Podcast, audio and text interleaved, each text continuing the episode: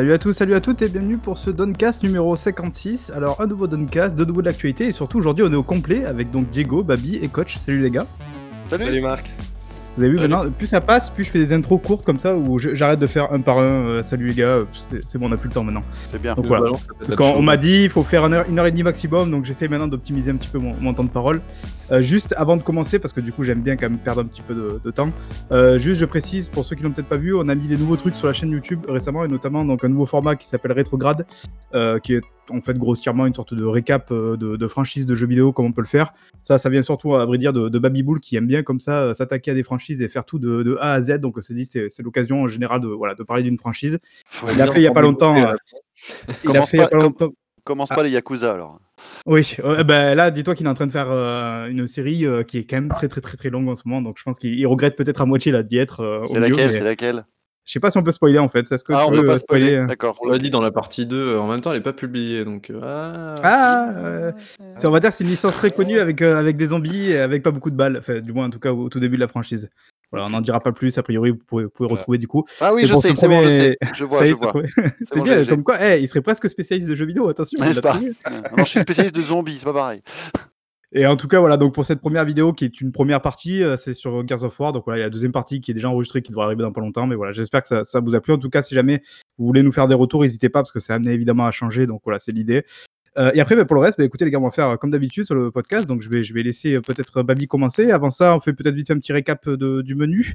Euh, parce qu'il y a évidemment donc le tout le monde s'en fout, mais donc le, le désormais classique de Baby Bull. On va parler aussi de l'affaire Frogwares. Attends, Frogwares, c'est Sinking, City, c'est ça? Si je dis pas de bêtises? Voilà, donc c'est un peu dégueulasse d'ailleurs hein, ce qui s'est passé, donc ça va être assez sympa. Euh, Il y a Babi, je crois, qui va nous parler donc de Techland euh, via Dying Light 2. On est d'accord?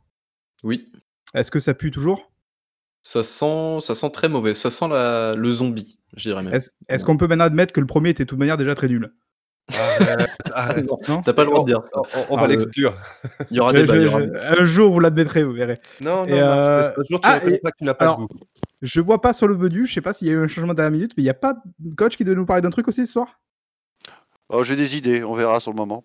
Ok, voilà. Donc il y a peut-être voilà, euh, coach qui va nous faire euh, peut-être pas un, un coup de gueule, mais bon, voilà, on va faire un, un tour de table de, de ce qui se fait en termes de new gen. Et t'es peut-être d'ailleurs un peu étonné par ce qui se passe. Donc J'ai on- l'impression on qu'il va nous faire un spectacle, là, vu comment tu l'annonces, c'est très bizarre. Ah, Il y, a y y de la place derrière, là, je peux me mettre debout, je peux faire plein de trucs. Ah. d'ailleurs. Parfait. Je vais Ça, mettre mon des- VR, ça va être génial. Et donc on terminera par le classique tour de table évidemment parce qu'on continue quand même de jouer à des trucs, euh, surtout Bavi qui joue à beaucoup beaucoup de choses en ce moment. Euh, mais voilà, donc on fera un petit tour de table et du coup bah, je te laisse attaquer par le tout le monde s'en fout mais je pense que ça va être intéressant donc vas-y. Ouais, euh, alors tout le monde s'en fout. euh, donc voilà, je vous fais pas l'affront une quarantième fois d'avoir rappelé le principe de la chose. Euh, donc euh, pas mal de news. Euh, c'est vrai qu'il n'y avait pas grand-chose en ce début d'année 2021 et là euh, fin euh, fin février, tout s'est débloqué. Il y a eu pas mal de bordel aussi, je dois avouer. Mais bref, tout le monde s'en fout. Mais euh, que serait une petite section, une petite fournée de news sans sa news Starbreeze évidemment. Ah, Starbreeze a terminé d'éponger toutes ses dettes, donc c'est formidable, félicitations, bravo les gars, et donc se focus désormais pleinement sur le développement de Payday 3. Donc voilà. Euh, c'est vrai qu'ils avaient annoncé ça, euh, je crois que c'était fin d'année, déjà fin d'année dernière, ils avaient dit on s'en sort les gars, on est vraiment, euh, ça y est, on a sorti la tête hors de l'eau, tout va bien. Et là donc officiellement, c'est bon, ils ont, bah, ils ont épongé les dettes, donc c'est très cool pour eux. Il n'y a pas une pseudo-rumeur comme quoi Microsoft s'était rapproché de PD3 aussi? Non, non, non, pff, oula, J'avais non. cru voir ça, comme quoi ils, ils étaient un peu venus à la rescousse du truc et euh, peut-être qu'ils allaient récupérer le machin pour le Game Pass ou je sais pas quoi. J'avais lu ça. J'en ai aucune idée. Alors, j'ai pas vu passer l'information, peut-être. hein, Bon, mais après, il y a je 10 t'avoue, 000 rumeurs par semaine, hein, évidemment. Oui, Ça ce veut que pas j'allais dire c'est depuis quand on traite les rumeurs là? Je suis pas venu depuis longtemps, mais quand même. On a besoin d'attirer un nouveau public, coach. Ok, d'accord, ok. Je, euh, je- me, surtout? je me cale sur la nouvelle Alors- ligne éditoriale. Voilà, comme on dit, on dit d'après mes sources en interne, je peux Voilà, vous dire c'est ça. que voilà, c'est comme ça qu'on fait. Tout à fait. On Que est tu ne nommeras pas pour pas qu'elle se fasse bâcher ta source ensuite. Tout à fait. Ouais, évidemment, évidemment. travail journalistique 2.0, effectivement. Et les plans changent. Et d'ailleurs, et d'ailleurs, en parlant de ça, euh, c'était quoi? C'était Payday 2. Je suis toujours autant étonné que les mecs se reposent entièrement sur Payday 2, qui est un jeu vieux de 7 ans maintenant. Et les mecs ont arrêté de faire du contenu sur le jeu depuis euh, X années. Et dès qu'ils étaient dans la merde, ils se sont dit bon, les gars, on va se remettre à bosser sur Payday 2 en fait. Et les mecs, euh, les gens rachètent. Et c'est grâce à Payday 2 qu'ils vivent toujours. C'est complètement. Enfin, moi, ça me, ça me sort du truc, mais enfin bref. Tout le monde s'en fout, mais Electronic Arts s'est offert Codemasters pour 1,2 milliard de dollars. Donc voilà, ils ont raflé la mise face à Tech2, je crois, qui était un petit peu sur le sur la brèche, on va dire. C'est des, jeux de- c'est des jeux de voiture, non? Bah, Oui. c'est bien, ils, ils pourront bien exploiter les licences de Formule 1 jusqu'au bout. C'est Mhm. fabuleux. C'est Ah, trop bien. Mais du jeux de voiture. Ça veut peut-être dire, est-ce qu'ils vont enfin pouvoir faire un vrai burn-out un jour? Ça pourrait être cool, non Mine de rien? C'est c'est toujours triste quand même d'assister à un enterrement, donc euh, c'est sûr qu'on va pas s'en réjouir. Quoi. C'est ça. De toute façon, Tout à le monde partir du s'en moment où ils ont tué Visceral, moi, je. je, je- voilà. Bon, j'aurais été à Le leur place, j'aurais j'aurais plutôt recruté Phil Harrison, qui a l'air de- d'être bientôt libre, donc voilà, je pense que c'est un bon coup aussi pour eux. Et Jade. Et Jade. Évidemment, Jade qui est toute seule, oui. Tout le monde s'en fout, mais une série euh, télévisée, euh, Twisted Metal, serait en cours de production. Et ça, ça pourrait être très très cool. Est-ce que vous connaissez ce machin ou pas? Twisted Metal, c'est une, euh, vieille vieille série PlayStation. Avec les voitures. je vois pas l'intérêt d'une adaptation perso, mais ouais. Moi non plus, mais. Les jeux étaient cool. Je sais pas si vous avez déjà joué à ces machins, mais c'était plutôt sympa. Bah, je vois pas comment ça peut s'adapter justement. Après, on verra. Bon, c'est bon, on sait que t'es un, un pessimiste. Allez, arrête. De toute façon, tout le monde Euh, s'en fout. Bah oui, coach, c'est le principe. On est d'accord. Euh, D'ailleurs, souvenez-vous, en parlant d'un truc dont tout le monde s'en fout, il y avait une série, c'était en 2012 ou 2013, une série Sly Raccoon qui devait sortir, qui s'est transformée en film, je crois, après, et on n'en a plus jamais entendu parler. Donc, euh, c'est très Je sais que ça te tient à cœur parce que tu, es, tu fais partie des 10 personnes qui attendent encore des, des nouvelles d'un jeu de. Moi, j'attends Sly Raccoon, euh, donc, Sly euh, Raccoon 5, il n'y a aucun problème, les gars, je suis ultra chaud. Tout le monde s'en fout, mais la version Stadia de Journey to the Savage Planet serait euh, buggée, apparemment, et personne ne serait là pour fixer le jeu, puisque euh, Google a viré les développeurs. Donc, c'est un petit peu dommage. C'est c'est un peu triste, cette histoire. hein. Euh, ouais, mais Google ont, quand- ont quand même bien performé. hein. Surtout quand on apprend les, les dizaines de millions qu'ils ont injectés en réalité pour avoir des exclusivités. Ouais, c'est ça. Alors, le, le truc un petit peu fou, c'est vrai que j'avais pas prévu de- d'aller là-dessus, mais effectivement, en fait, ils payaient à coût de millions de dollars des portages vers Stadia. C'est-à-dire que des trucs où. euh, des comment dire. Par exemple, je crois que pour euh, deux jeux Ubisoft, c'est-à-dire Assassin's Creed, ça devait être Odyssey à l'époque, et euh, The Division, euh, Google a payé euh, Ubisoft 20 millions de dollars à peu près, ce qui est juste énorme pour deux pauvres portages à la con de Stadia. Donc, euh, c'est euh, c'est assez violent quand même. Tu, tu sens les mecs en chien, quoi. non, mais mais que c'est énorme, quoi. Enfin, Ben, là, c'est une fois que maintenant, là, on a à peu près toutes les cartes du puzzle, tu te dis, mais quitte à avoir balancé de l'argent donc et dans des le développement interne, la construction de, de studios et compagnie, et donc ces fameux partenariats, pourquoi vous n'avez pas juste acheté entre guillemets des exclusivités euh, tiers? C'était beaucoup plus simple ça. avec cet argent. de Ça aurait été beaucoup plus rapide, beaucoup plus. Enfin, je comprends Ah, pas la, la Ils stratégie. sont en train de faire là. Non, mais, surtout, ce que tu lis entre les lignes, c'est que- qu'il y a eu tellement de, de BS marketing quand ils ont présenté Stadia. Non, non, mais c'est hyper simple, la technique, on n'a rien besoin de faire, Mm. vous pouvez amener vos jeux. Mais en fait, ils ont dû faire des gros portages et ils sont embêtés. Et, et je sais pas si, si tu vas en parler, mais, mais aussi Stadia et, et ID, etc., vont, se- risquent de se prendre une class action. Qui ça, tu, tu as dit? Et bah, il y a, il y a, il y a ID Software, Ouais. c'est, Google et, et je ne sais Ouais. plus qui. Il y a une class action qui est en cours aux États-Unis parce que euh, un certain nombre de consommateurs jugent qu'on leur aurait menti sur le produit. Ah bah écoute, après, ça, ça m'étonne qu'à moitié parce que c'est comme ça chez, aux États-Unis. Mais d'un autre côté, effectivement, il y a plein de features qu'ils ont promis et qui n'ont jamais été livrées finalement. Et, notamment le truc de, de tu jump directement à un moment de la partie avec un timecode ou certainement un truc comme ça. Enfin bref, plein de trucs comme ça. Toute façon, c'est Stadia, c'est un, un gros, gros, gros foutoir. Ils ont complètement foiré leur communication. Donc, Bah, moi, euh, moi, je propose d'optimiser tout ça et qu'on mette dans la même cellule les mecs de Cyberpunk et, et Stadia. Comme ça, euh, qu'ils pourront en sortant faire un truc un peu intéressant. Cyber Stadia, un truc, euh, tu vois. Je sais pas, mais c'est vrai que Mais tu c'est. sais, on va, on va c'est rejoindre cette chaud. fameuse théorie qui dit que si tu mets un, un- un immense nombre de singes ensemble dans, dans une immense salle avec des machines à écrire, tôt ou Ah oui. tard, ils finiront par écrire l'intégralité des œuvres de Shakespeare, statistiquement. Écoute, écoute, c'est drôle, je crois que c'est comme ça qu'est codé l'Epic Game Store. C'est marrant ça. non? Ah, il, il chope tout ce qu'il peut choper. hein. Ouais. Oh, euh, Enfin bref, c'est quand même triste pour Stadia, mais si Stadia n'est pas mort, euh, voilà, c'est quand même super triste. Bon, cette c'est pas mort, c'est pas mort. C'est. qu'est-ce qu'il- Non, c'est en. Non, c'est pas mort. sous Bah, la, tec- assistance la Ouais, mais technologie c'est est pas pas morte encore. Non, mais Ouais. la technologie est, est bien, je pense, derrière. C'est juste que les, les mecs l'ont ultra mal marketé, quoi. Parce Tout que le monde s'en Shadow, fout, mais- Ouais. Shadow Oui, France, Shadow- pareil, a pas l'air d'être très bon non plus en ce moment. là. Ouais, bah, Ah oui, c'est- d'ailleurs, oui. L'info ouais. est tombée il y a, il y a quelques, quelques, 2-3 Ouais, heures, même pas. Ouais, c'est ça, ouais, les dernières heures là. Comme quoi ils sont en pas en liquidation judiciaire, mais si presque, je sais plus. Enfin bref, en tout cas, ouais, pour euh, Shadow, euh, Shadow PC, c'est pas ouf non plus. Tout le monde s'en fout, mais Vampire the Masquerade Bloodlines 2 est une nouvelle fois repoussé. Je crois qu'il devait sortir à la base en 2019, un truc comme ça. Euh, ensuite, il était repoussé à 2020. Ensuite, 2020, ils se sont dit on va le sortir en 2021. Et donc, il était de nouveau repoussé, certainement en 2022-2023. La raison évoquée, euh, donc, c'est euh, le, dé- le développeur pardon, euh, sur le jeu Artsuit Labs, donc, qui a été viré tout simplement du développement. euh, parce, que, euh, parce que, parce que pour l'instant, on ne sait pas trop, finalement. Bon, ouais. C'est un Je- petit peu Je pense que quand ils ont vu la qualité de Werewolf, ils se sont dit on va avoir du mal à être à ce niveau-là. on va peut-être repousser pour essayer de se mettre au standard. Je pense qu'il y a, peut-être de ça. Non, non, mais, Ah, par contre, ça avait vachement pensé à Dead Island 2. Je sais pas si, je pense que tout le monde l'a oublié ce jeu, mais c'est un peu le Et délire. Le truc a Tu sais disparu. quoi? Tu mais sais a quoi? priori, il est en développement encore. Voilà, tout Ouais, à fait. Et ben écoute, tout le monde s'en fout, mais ça faisait pas partie de mon truc. Mais Dead Island 2 a été annoncé sur PlayStation 5, Xbox et PC. Incroyable. Vous en dites quoi? Je m'en Bah, moi, depuis que c'est plus Jagger, en fait, je m'en bats les couilles. Du... Enfin, pardon, je, je- Oui, je, allez, on avait je bien désintéresse compris. totalement du jeu. Alors, alors, Marc, avec ce genre de langage, tu, tu peux aller chez d'autres personnes maintenant. Oui, pardon. Je, Je dis ça, je dis Tu rien. Tu t'es trompé de podcast. J'ai déjà je pas vais fini aller- le je vais- premier, alors. euh, je vais aller soulever des dictionnaires pour euh, un peu étoffer mon langage. Bref, Oh, oh. allez. Euh, tout le monde s'en fout, mais Nier Automata s'est écoulé à 5,5 millions d'exemplaires, donc c'est très cool pour un jeu, on va dire, de...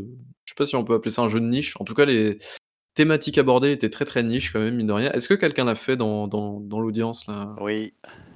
Ok. Euh, C'était bien? Ça m'a pas plu. C'est du beat'em all réussi parce que c'est Platinum derrière, donc c'est efficace. Euh, Il y a quand même de la quête FedEx, donc ça peut être un peu chiant de ce côté-là. Euh, les musiques sont fantastiques en termes d'ambiance. euh, voilà, tu retrouves, si tu aimes bien Nier, tu t'y retrouves, ça c'est sûr. Et tu- quand tu découvres, tu es quand même un peu subjugué par cet univers, cette ambiance qui, est- qui passe beaucoup par la musique justement. C'est ça. Après, c'est des androïdes en, en soubrette. Voilà. Bon, voilà. donc faut être un peu weeb quoi. Ouais, bah moi je moi j'ai plutôt apprécié, euh, ouais, surtout au niveau des, des thématiques abordées, c'est des trucs qu'on voit en fait finalement pas du tout dans le jeu vidéo, donc euh, c'est super bien. Et après pour le reste, c'est vrai que le gameplay est efficace, mais ça reste, euh, ça reste un peu, un peu répétitif quoi, mine de rien. Ouais, c'est spectaculaire, donc ça sauve le truc. quoi. Oui, non, mais le, le jeu est très très bien. J'ai j'ai passé un, un bon moment euh, dessus. Et d'ailleurs, il y a le remake. Enfin, je sais pas, non, c'est pas tellement un remake. Enfin, c'est le premier, hein. qui arrive au mois d'avril, ouais, c'est un gros remaster du premier. Ouais, mais le premier qui n'a rien à voir avec Automata, enfin, en termes de style de jeu. Ouais. Oh, t'as des similitudes, t'as quand même des T'as patterns. petites boules t'as roses, des- des- voilà, les, les, bou- les boss euh, avec des patterns à boulettes et choses comme ça. euh, t'as des, forcément, tu as des filiations avec, le, avec Automata. Oui, Les mais musiques- on, est musiques plus sont très sur un, on est plus sur un RPG que sur un beat'em all, quoi. Et on C'est aura ça, la, la- la version, différence. euh, on aura la version japonaise et non pas la version adaptée pour l'Occident où on, on a incarné le père qui, euh, et sa fille, mais euh, là ça va être le frère et la sœur, il me semble. Dans celui-là, il y a Gezalt et il y a, je sais plus, je connais plus les noms. Il y a deux noms différents et pour le territoire Ah oui, occidental, ils avaient euh, adapté le personnage principal. On, il avait, euh, on incarnait le père, ce qui moi Mm. m'aurait plus plu pour le coup, parce que je pense que je me serais peut-être plus projeté dans, dans le personnage. C'est Gezalt de Rive, je crois. Gezalt de... C'est nul. Mon dieu. Mm. Euh, ok, tout le monde s'en fout. Là, je pense que vraiment tout le monde s'en fout. Mais Thunderful Group a racheté l'éditeur Head Up Games pour 11 millions d'euros. On est d'accord, tout le monde s'en fout. Je ne connais Ouais, pas on ces ne noms. sait même pas de qui tu parles en fait. je connais pas ces noms. Il pourrait inventer, ce serait pareil. Ça se trouve, je me raconte que n'importe quoi. Ça, en fait, il nous mitonne depuis des mois. Ma chronique n'a aucun Il, a- sens il depuis invente des des mois. studios. Faudrait peut-être vérifier à l'occasion. On compte En sur fait, vous, le chat, pour vérifier. Ouais. Je fais un camoulox constant depuis des mois, vous vous en rendez même pas compte, c'est formidable. Euh, non, mais si je vous dis Head, Head Up Games, vous connaissez le, les, les statues de l'île de Pâques là? Eh ben, C'est ce, ce logo, je pense que vous, avez déjà dû le voir quelque part. Les Moailles. Arrête, arrête, tu t'enfonces. Ouais, je... Tu t'enfonces là. Bon, c'est pas grave, on passe à autre chose, tout le monde s'en fout, mais Sony a dévoilé son PSVR euh, 2, qui sera compatible avec la PlayStation 5, il y aura des nouveaux contrôleurs et euh, il y aura euh, tout- enfin, les, les trucs habituels. euh, des- Alors moi, je m'en fous pas tant que ça, moi, pour le coup. Ah, pardon, Euh, pardon. non, parce que c'était quelque, quelque chose qui était très absent justement de la communication PS5 jusqu'à présent. On a compris qu'il y avait encore la possibilité de jouer avec son ancien PSVR sur la PlayStation 5 sous réserve d'avoir l'adaptateur qui était offert d'ailleurs par, par PlayStation si tu faisais la demande. Donc moi j'ai reçu le mien. Et en fait, la question que je me posais, mais personne n'a pas, vraiment encore testé la chose, c'est est-ce que déjà tu gagnais euh, juste en termes juste de puissance hardware sur le PSVR actuel, ou si le PSVR actuel était de toute façon bridé quoi qu'il arrive l'expérience? C'était la question que je me posais. Donc là, la question, c'est, je me dis, est-ce qu'ils ne veulent pas nous refourguer finalement un nouveau casque pour repayer, mais est-ce que finalement le PSVR pourrait pas déjà faire un peu le taf en termes de, de fluidité, en termes de définition, c'est clair qu'on va y gagner avec une nouvelle techno plus récente. Mais en termes de fluidité avec la puissance de la PlayStation 5, je pense que déjà, si il y avait des patchs ou je ne sais pas, mais j'ai pas eu de retour de gens qui avaient pu tester leur ancien jeu PSVR PlayStation 5, 4 sur la 5. Euh, donc euh, ça, je serais intéressé s'il y a Euh, des gens qui savent.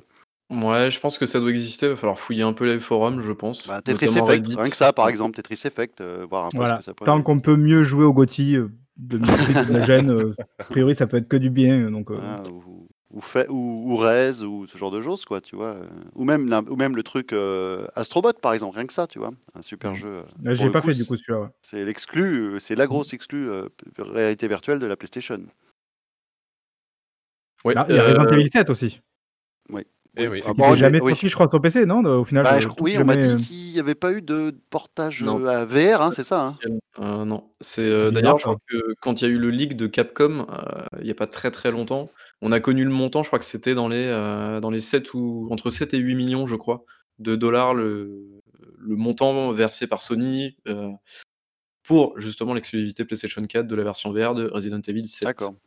Euh, S-Combat, c'est pareil, parce qu'S-Combat 7, il y avait aussi une des missions VR. Je sais qu'il est sur PC, mais je. Euh, je crois que les, les missions sont sur PC, hein, si je dis pas de bêtises. Je peux a- me tromper, mais Parce qu'il n'y en a pas beaucoup, malheureusement, parce que tout le jeu n'est pas jouable en VR, c'est quelques missions dédiées, et Ouais. a priori, ça fonctionne bien. C'est quand même dommage qu'ils aient pas tout fait. Euh, si ça fon- si la si l'adaptation en VR fonctionne, qu'ils aient pas tout fait euh, sous ce, fo- sous ce format-là. Après, dernièrement, tu as Hitman aussi, Hitman VR, euh, où vraiment ils ont refait à toute la trilogie sur PlayStation 4 en VR. Bon, par contre, c'est daubé du cul. Je suis allé un petit peu voir comment ça se joue. Ouais. c'est- Ouais, je suis un C'est peu la plus maniabilité. sceptique, Ils ont fait, ils ont fait un truc, c'est- c'est c'est ridicule, quoi. Franchement, c'est c'est Bah, nul. tu, tu- tu adaptes une vers- un, un jeu quand même vu à la troisième personne euh, à la première, donc forcément en termes d'ergonomie, d'interaction, c'est quand même pas tout à fait la même chose, en termes de ressenti. Alors que si Déjà, ton jeu, ouais, est, si de ton jeu base, est ça- déjà en première personne, c'est facile entre guillemets en termes d'immersion, tu vois. Là, c'est une adaptation qui doit être vraiment adaptée, quoi. C'est le truc, c'est que c'est au, rabais. Déjà, ça partait mal parce qu'effectivement, tu passes d'un jeu troisième personne à première personne. Bon, ça aurait pu marcher, mais en plus de ça, tu t'as pas du tout de motion control. C'est-à-dire que tu diriges ton personnage, toutes les interactions, ça se fait à la manette. ouais, OMG, c'est ridicule, quoi. Enfin, c'est bref. Bon. Et pourtant, euh, enfin Hitman, euh, moi je sais qu'il serait sor- sorti sur PC en mode euh, tout bien comme il faut. euh, je sortais plus du casque, quoi, je crois. Mais euh, bref. Tout le monde s'en fout, mais souvenez-vous, l'année dernière, j'étais mort de rire. Il y a des gens, euh, une certaine caste de personnes qui tapaient sur des bureaux à l'annonce euh, de, de la disponibilité d'Horizon Zero Dawn sur PC. C'était MDR, LOL, PTDR, et aujourd'hui, eh bien, Days Gone va arriver sur PC. Je suis C'est très bien. content. C'est très très bien. Ah, il y, a- nouvelle. il y a dû avoir des ruptures d'anévrisme là. Et, Je sais et, pas, mais- et c'est pas fini, d'après Et ce qu'ils ont dit. fini, oui, Et c'est pas fini. Ils comptent continuer ce genre. De... Alors, on verra, verra peut-être pas le God of War arriver sur PC. Je pense que ça, ils se le Non. réservent, tu vois. Les- Mais on, on- je- on- je on pense peut que avoir du of Ghost of Tsushima, ce genre de jeu, de jeu, ça peut arriver aussi. ouais.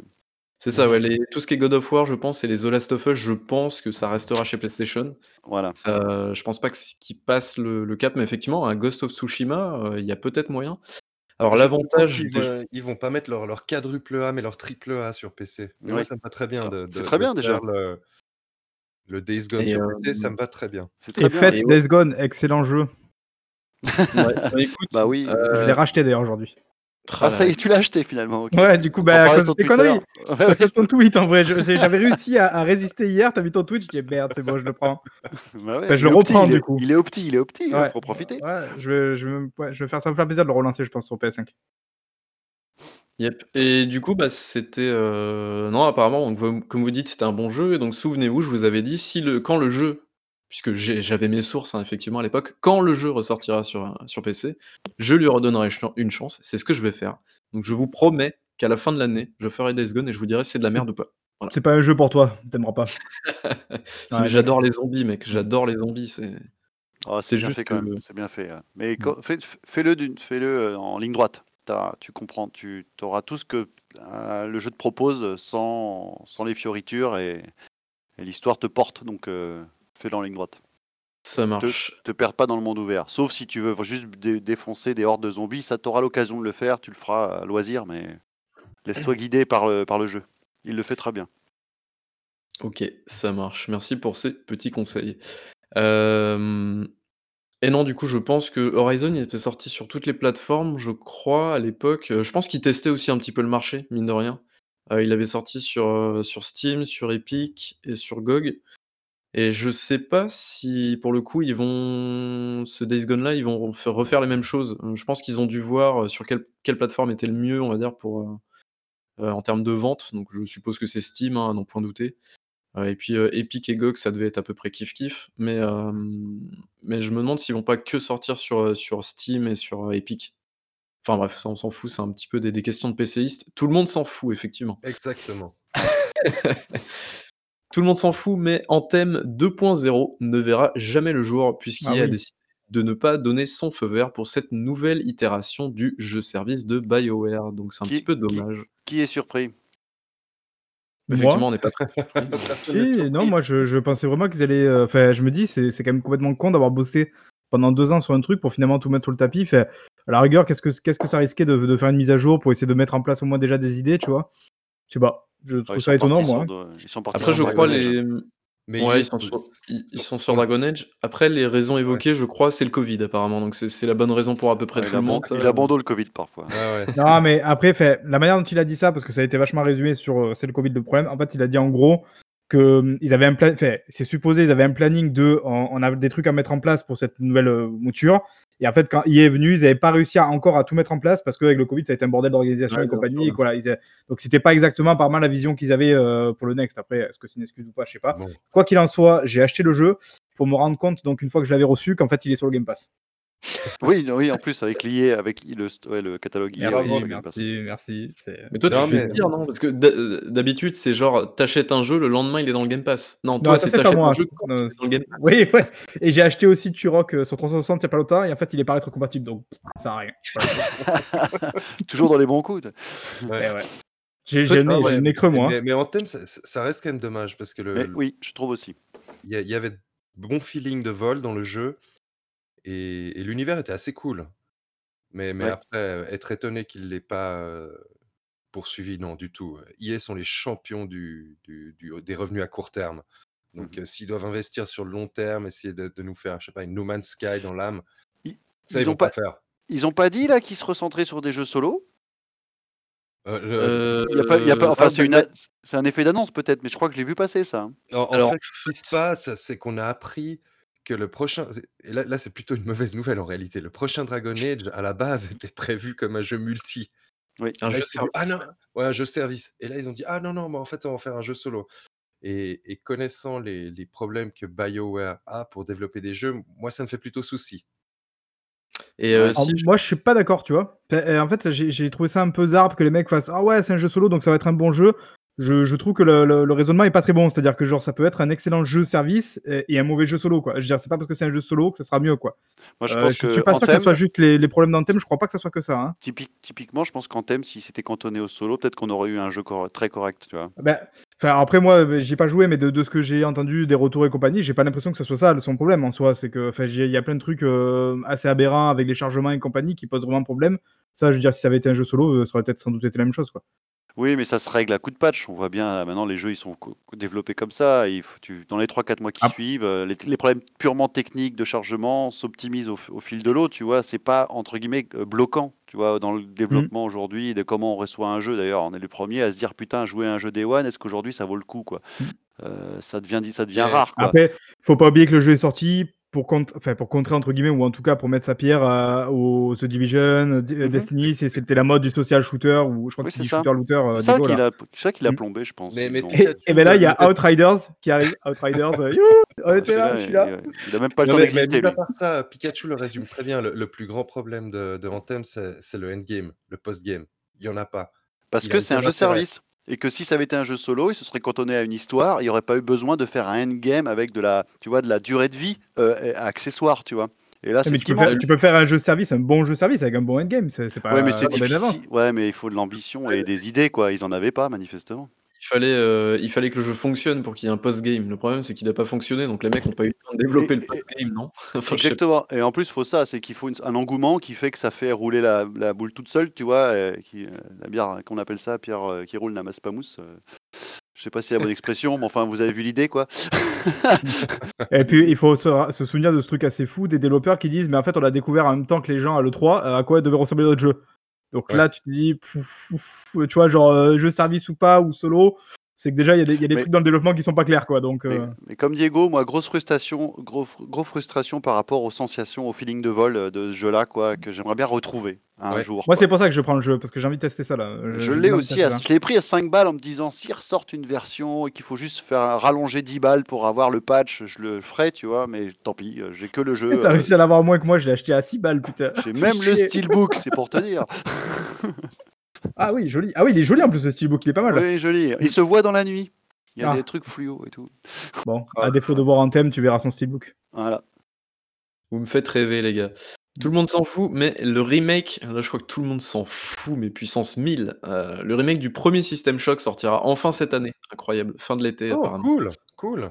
Et euh, Ah. c'était un, c'était un- un- il y avait un Kickstarter, euh, c'était en, 2000 en mai 2016, je m'en souviens très bien, parce qu'il il y est avait une- développé par Night Dive Studios. Tout à fait. Et qu'est-ce qui s'est passé? Il y a eu des gros problèmes, c'est que les mecs, en fait, ils ont cramé tout leur cash dans dans d'autres projets, et parce qu'en fait, ils mettaient 15 ans. Ensuite, ils ont changé de moteur entre-temps. Ils sont passés de Unity à Unreal.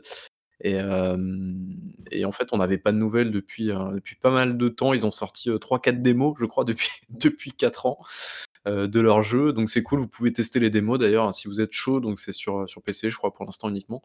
Euh, mais en tout cas, voilà, euh, le bout du tunnel arrive enfin. Donc euh, ça peut être cool euh, pour avoir testé euh, deux démos, déjà deux ou trois. Euh, L'ambiance c'est est, le, est le papa des, des, des immersive sim. Tout à fait. Enfin, le, Ou oui, le, papa, ou la maman, peu importe, c'est le l'ancêtre, l'ancêtre. Euh, après, euh, bah non, les Immersive Sims, c'est pas euh, Deus Ex Mhm. Plus? System Shock, c'était à peu près la même période. Ouais. Bon, ça, il y a- Ouais, il y a- mais System il y a Shock, pour moi, c'est surtout Bioshock. Fait, d'ailleurs, tu sens qu'il y a la grosse parenté avec Bioshock, Et- mais après. Et euh, l'héritier, moi, je- pour moi, c'est Dead Space. Oh, arrête avec ton Dead Space. Putain, quel... Oh, t'as reçu un chèque de Yé ou quoi là Putain, qui nous fait que parler de ça depuis une Non, semaine mais parce que en fait, j'y- j'en reviendrai plus tard, mais j'y- je suis en train d'y rejouer et c'est des chefs-d'œuvre. Enfin, le premier est un chef-d'œuvre. Ah, Je trouve ça toujours aussi euh, surcoté comme jeu, quoi. C'est terrible, quoi. Pour moi, Et- moi c'est. euh, C'est bon. Pour moi, c'est en parlera. de- ouais, On en reparlera. Faudrait que je les fasse d'ailleurs euh, pour me chier dessus un petit peu, ça, ça pourrait C'est être- très action au final, hein, donc tu te chies pas dessus euh, autant que ça. Oh non, mais tu, coach, tu ne me connais pas, je crois, je pense. C'est- J'ai des Il amis toujours- qui sont dans ce registre-là et qui ont- l'ont très bien supporté. Tu vois. Oui, mais tes amis sont Euh, plus ouais. te le dis. hein. Baby Bull est toujours bloqué dans l'un des premiers couloirs de Silent Hill 2 parce qu'il refuse de sortir du couloir vu qu'il y, a y un bruit au Ah, bout du bah. couloir et ça lui fait peur. Ça fait Et moins peur que Silent Hill. euh. hein, Non, non, c'est très action. Tu es très vite euh, amené à tirer sur des trucs, donc euh, très vite. euh, voilà. Le gameplay te porte. Ok, très bien. Tout le monde s'en fout, mais euh, Subnautica Below Zero, et oui, ça faisait longtemps que je vous avais pas fait chier avec Ah. Subnautica, sortira d'Early Access le 14 mai 2021, et je suis hyper hyper chaud, même si je m'attends à ce que ça soit un peu moins bien que le jeu de base, je pense. Pourquoi? Mais euh, comment? Pourquoi ce serait Ouais, moins ouais. bien que le jeu de base si le jeu de base est correct? Parce que le jeu- non, le jeu de base est pas correct, il est génial, donc c'est pour Oui, ça. enfin, déjà s'il est correct, donc c'est bien. S'il est génial, pourquoi ils, ils, ils repartiraient Ils vont pas repartir des zéros. Ils ont une, ils ont une base saine, tu vois. Donc euh, Parce que tu ne peux pas, tu ne peux pas égaler l'excellence de Subnautica, c'est tout, c'est c'est comme ça. Oh mais là tu là. joues pas déjà euh, à celui-là, là, euh, en early Parce que justement, euh, quand j'ai joué à Subnautica, j'étais comme un connard à chercher tous les jours sur les forums, à me spoiler comme un porc. Et là, je n'ai pas fait cette erreur-là. Je ne connais rien du jeu, de, l'univers, de l'histoire, de tout. Et je vais vraiment être, euh, être totalement largué dans le truc et j'ai vraiment, vraiment hâte de découvrir ça. ouais, ils vont pas réinventer la formule non plus. Hein. C'est un, peu un 2 quand même, j'ai l'impression, non? Ah oui, oui, non, mais c'est la même chose. hein. Mais euh, c'est juste que, voilà, en termes. Ce qui est génial dans Subnautica, c'est vraiment la découverte de l'univers, des créatures, du comportement des créatures, de ce qui se passe autour et tout. C'est enfin, c'est formidable. Tout le monde s'en fout, mais Sony va euh, fermer Japan Studios, donc ça, c'est quand même un petit peu triste, on va pas se c'est bizarre. Hein. Bah, on. Ouais. voit le, le- le shift dans la direction. Euh, Ouais, elle- c'est- elle était plutôt centrée au Japon, maintenant elle est de plus en plus centrée aux États-Unis. Mhm. Ouais, PlayStation, c'est plus du tout une marque euh, japonaise, en fait, finalement. c'est- Exactement. Ouais. Pourtant, Moi, ça- je suis dégoûté même des parce que, gros, des gros titres. hein, euh, Bah ouais, pour moi, c'est vraiment. Enfin, en plus, il y, y a tout plein de trucs. C'est-à-dire qu'au-delà de ce qu'ils font en termes de développement, alors déjà, c'est un studio, euh, on se rend pas compte, mais qui donne de l'aide à beaucoup de studios à côté. C'est presque un peu Ouais. le, voilà, le, le- le pompier de service pour chaque, pour chaque développement. Donc, euh, ils ont vraiment une vraie expertise à, à- à ce niveau-là. En plus de ça, il a été fondé, je crois, en 93 exactement, et c'est vraiment l'un des piliers de la marque PlayStation. Quoi. Je veux dire, pour, Mhm. il faut se rendre compte que c'est un bout d'histoire de la PlayStation qui se termine avec eux. Donc, c'est moi, ça me fait mal au cœur. Vraiment, Oui, c'est Escape ça, à l'époque, j'ai adoré. Enfin, ils avaient vraiment des bons jeux euh, sous leur roulette et, et même Astro récemment, enfin Astro Playroom qui a été fait avec euh, le- la team Asobi là, qui était aussi euh, grâce à Japan, euh, Japan Studio. C'est un peu, je trouve ça vraiment très triste et dommage quoi. Je, je sais pas. Mais bon. Ouais. Il y a- C'était aussi Gravity Rush, je crois. Enfin, il y a, il y a pas mal de. Et de Knack. oui. Mm. Bon, ça, c'est un petit peu plus oubliable, mais. Enfin, bref. Non Tout le monde s'en fout, mais Ghost Recon Breakpoint, ça va faire plaisir à Diego, euh, promet du nouveau contenu pour 2021. Youpi, c'est formidable. Euh, tout le monde s'en fout. il est suivi au moins le jeu. Il est suivi, il est suivi, ok, pas de problème. Tout le monde s'en fout, mais l'E3 tel que tel qu'on a pu le connaître depuis des années et des années est bel et bien terminé selon euh, la ville de Los Angeles. Donc qu'est-ce qui va se passer? Eh bien l'événement physique de l'E3 euh, n'aura pas lieu cette année et certainement plus non plus les autres années. Vous pensez Donc- vraiment que c'est le, la- c'est le clou sur le cercueil? Non mais genre, c'est c'est confirmé que c'est pour tout le temps ou c'est juste cette année? Cette année, c'est sûr. je- cette année c'est sûr pour tout le temps, je suis vraiment pas sûr de l'information, mais en tout cas cette année c'est mort Non, mais aussi. votre, votre ressenti parce qu'on est Alors, là en pour, fait- pour, pour spéculer. Non, on n'est pas là pour spéculer. Ah si, Non, ça par plaît à l'auditoire, on l'a dit. Par contre, euh, non, par contre, je crois qu'il y a, comme les éditeurs en fait font, se sont tous barrés faire leur truc, euh, comment dire, leur truc dans leur coin. En fait, euh, je sais plus quel, il y a un organisme qui s'occupe de l'E3, machin, tout ça, tout ça. Et donc du coup, euh, bah, pour compenser le fait que les gros éditeurs qui en fait finalement payaient le plus les emplacements, bah du coup, il fallait forcément, il fallait forcément que ceux qui voulaient être présents à l'E3 payent, enfin compensent finalement les gros qui étaient partis. Mais du coup, les prix étaient tellement, éle- tellement élevés, pardon, qu'en fait personne, je pense, a dû payer. Et du coup, les mecs ont dit, bah c'est pas la peine, on va rien faire cette année, quoi. Je pense que ça a dû se passer comme ça. Euh, et donc du coup, ce qui signifie que cette année encore, on aura le même bordel que l'année dernière pour les conférences. Donc ça va être génial. C'était on en un peu connaît dilué. L'année dernière, il y avait un côté euh, di- dilution de- des annonces, etc. Il n'y avait Ouais. plus vraiment d'événements en tant que tel. Et en fait, ça rejoignait la communication à l'année où tu as les mecs qui dropent des trucs comme ça. euh, à tout, Oui, enfin, c'est- tout- C'était pas. voilà, vrai. il y a- Il y a Dexter qui dit un truc, oui c'est vrai, merci pour l'info. Euh, les mecs, en fait, donc euh, l'organisme derrière l'E3, ils voulaient faire payer en gros les, les constructeurs, les éditeurs, euh, pour faire des annonces en ligne, en fait. Et Hmm. tu m'étonnes C'est vrai que euh, ouais, ils auraient pu trouver. je- Enfin, il doit y avoir des justifications aussi parce qu'à un moment donné, il doit bien y avoir des frais aussi quelque part. Après, il faut trouver, je pense, effectivement un juste milieu pour, euh, pour se dire, euh, il faut sauver entre guillemets la marque. Donc, est-ce qu'il faut pas faire cette année-là un petit sacrifice en termes financiers pour se dire juste on maintient la marque? Parce que le problème, c'est que là, qui sait qui va. Il y, a- le fossoyeur qu'on connaît tous qui va récupérer tout ce qui bouge, donc c'est Geoff Keighley. Et le problème, c'est que du coup, bah, Geoff Keighley, il se retrouve à, à gérer les trois quarts du temps de, de communication des développeurs et des éditeurs soit sur l'année. Je trouve ça moi hyper, euh, Oui, hyper malsain, vrai, mais bon. Sait bien le faire, monsieur Doritos, Oui, entre trois ce que- pubs avec des que j'allais dire- rasoirs. et Ce que j'allais dire, c'est que son événement euh, des, des Game Awards, il, il tient la route hein, aujourd'hui, je trouve, en termes de, de présentation. De, ça, Le ramène rythme quand même, tout, ça ouais. ramène quand même des annonces. On peut critiquer, mais je trouve que ça s'améliore en plus, je trouve quand même dans, dans la manière dont c'est présenté. Euh, et la hype aujourd'hui, quand il y a un gros événement, euh, bah, c'est aujourd'hui ça, hein, je trouve. Moi. Ça se passe que sur une soirée, c'est un gros événement d'une soirée, c'est pas un salon. Mais aujourd'hui, les, les yeux sont quand même braqués là-dessus quand ça arrive. Je trouve ça dommage, mine de rien, parce qu'on tourne un petit peu la page d'un d'un truc qui était cool, je sais pas, c'est genre se retrouver entre potes, euh, tu vois, sur un stream avec le public qui gueule comme des porcs et tout. c'est- Non, mais c'était fini depuis 10 ans déjà, ça. ça Ah non, plus, non, ça. coach, non, non, je suis désolé, Ah non, mais moi parce que j'étais tout- devant mon téléviseur avec mon gant en mousse géant. Je suis désolé, mais. Ton, ça, téléviseur peux a- pas- ton, téléviseur, ton téléviseur était encore à tube à ce moment-là. Tu vois. C'était- pas un écran, écran LCD. Euh, non, non, mais c'est parce que le problème, c'était pas autant l'événement en tant que tel avec les, les- le- la présentation, les gens dans le public. C'était que tout était plus ou moins leaké avant. T'avais quelques trucs dont on était un peu waouh, ah ouais, ils annoncent ça, tu vois. Je pense que le dernier gros truc qu'ils aient fait, ça a été euh, PlayStation avec leur Final Fantasy VII Remake, leur Shenmue le même soir. Et voilà quoi. C'est là on a fait ah ouais, d'accord. Kenny Reeves. Wow. Kenny Reeves avait bien marché aussi, mais tu vois, c'était.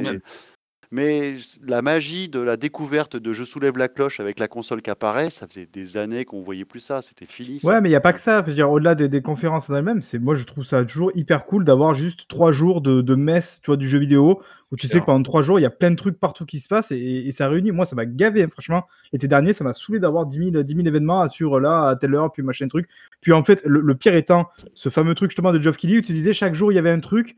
Et en fait, t'avais aucune idée de savoir si c'était un truc qui serait intéressant ou pas. Donc des fois, t'attendais et tu te retrouvais avec une annonce pourrie euh, de la date d'un DLC, d'une mise à jour de machin truc. Fait, et, et- et d'un coup, l'autre jour, c'était en fait un vrai truc intéressant. Je crois qu'il y a eu Tony Hawk à un moment donné qui a été annoncé comme ça. Fait, tu te dis, euh, putain, c'est super chiant à suivre. Quoi. Alors que quand tu sais que tu as trois confs que tu dois suivre, bah, tu fais comme tout le monde, tu vas aller acheter tes monsters, tes, tes chips, tes M&M's, tu te mets devant le PC ou le- l'écran et tu kiffes. quoi. Je sais pas, moi, je, le, plus, plus ça va, plus je regardais les, les- les news le lendemain quand même. Ah, mais c'est parce que t'es vieux, ça. Mais peut-être que je suis un peu blasé, effectivement, il y a, moins la, bah, il y a peut-être moins la magie, de, voilà, mais euh, euh, c'était quand, même- c'était quand même mieux avant, comme dirait l'autre. Bon, après, euh, c'est c'est terrible. On pourra plus laisser euh, Aaron euh, Greenberg s'exprimer pleinement. C'est un peu dommage. quoi. C'est dommage. Il pourra pas nous foirer les conférences, on est triste. Mm. Rappelez-vous quand même ces moments de, de Wii Music sur la scène, ça c'était beau, ça par exemple, tu vois. Usher, euh, Usher pour euh, Kinect Dance Central, je crois que c'était. Souvenez-vous, vrai c'était quoi? Attends, c'est le- la conférence de Konami en 2011, c'est ça? Où il y a des, des catcheurs, non? C'est pas un Euh, truc comme c'est ça? Pas Konami, c'était. euh, merde, si C'était Konami Ou Tecmo? Si, Non, je sais plus qui Konami. c'était. C'est Konami, je crois. 2011 ou Ah, 2009. peut-être Konami, alors ouais, je sais plus. Où il y avait Euh, des, ouais, des c'est bon. catcheurs qui se foutaient des beignes sur scène et tout. Enfin, tellement drôle, quoi. Enfin bref, on n'aura plus jamais ça. C'est vrai que c'est un petit peu triste. Euh, J'ai bientôt fini, les gars. Accrochez-vous. Tout le monde s'en fout, mais Square Enix a annoncé deux nouveaux titres mobiles formidables dans l'univers de Final Fantasy. Donc, ça sera Final Fantasy euh, 7 Ever Crisis, ou Crisis, je pense que ça se dit Crisis, euh, qui est un espèce de. euh, De demake, de, du remake. je voulais pas le dire comme ça, mais c'est à peu près ça, ouais. En gros, c'est un jeu avec des personnages en mode chibi dégueulasse, qui... et donc l'aventure retrace bah, le scénario de FF7 finalement. Je trouve, je trouve séduisant pour peu qu'on aime retrouver la nostalgie de l'original. Je trouve qu'il y a un truc. Alors le truc, c'est que c'est découpé en épisodes euh, et que ça va être, euh, voilà, euh, ça va être dilué comme ça tous les mois. Je crois qu'il va y avoir un petit bout. Je serais, cu- je serais curieux de d'y jouer quand tout sera sorti dans 10 ans, tu vois. et que t'auras- C'est génial. et, euh, et pour parce que moi j'adore Final Fantasy VII, donc peut-être que je serais content de de- d'avoir tout d'un d'un seul bloc et sous cet aspect-là que je trouve plutôt mignon et pas trop mal. Je trouve pas ça dégueu, je trouve visuellement. du, du Ghibli, non, c'est ça? Ouais, voilà, influence Ghibli. Non, non, inf- inf- influence, euh, comment on appelle ça On dit chibi, mais avant ça s'appelait superbe déforme, tu vois, c'était ça le vrai terme. Et, euh, et on retrouve cet esprit-là, moi j'aime bien. Oh Bah, après, moi, je suis surtout euh, déjà blasé d'avance à l'idée qu'ils refassent exactement comme avec Final Fantasy XV. On va avoir euh, 1 milliard 36 066 versions, euh, 46 itérations. On va avoir des jouets dans les Happy Meal. On va avoir des faits. Ils vont être, euh, ils vont être gonflants. On va avoir de tout, de rien. ça, va, ça va déjà me saouler d'avance. quoi. FF7, c'est pas FF15, désolé, c'est voilà, c'est comme ça. Bah ouais, bon, euh, vu que la partie 1 c'était de la merde, euh, on s'en fout quoi.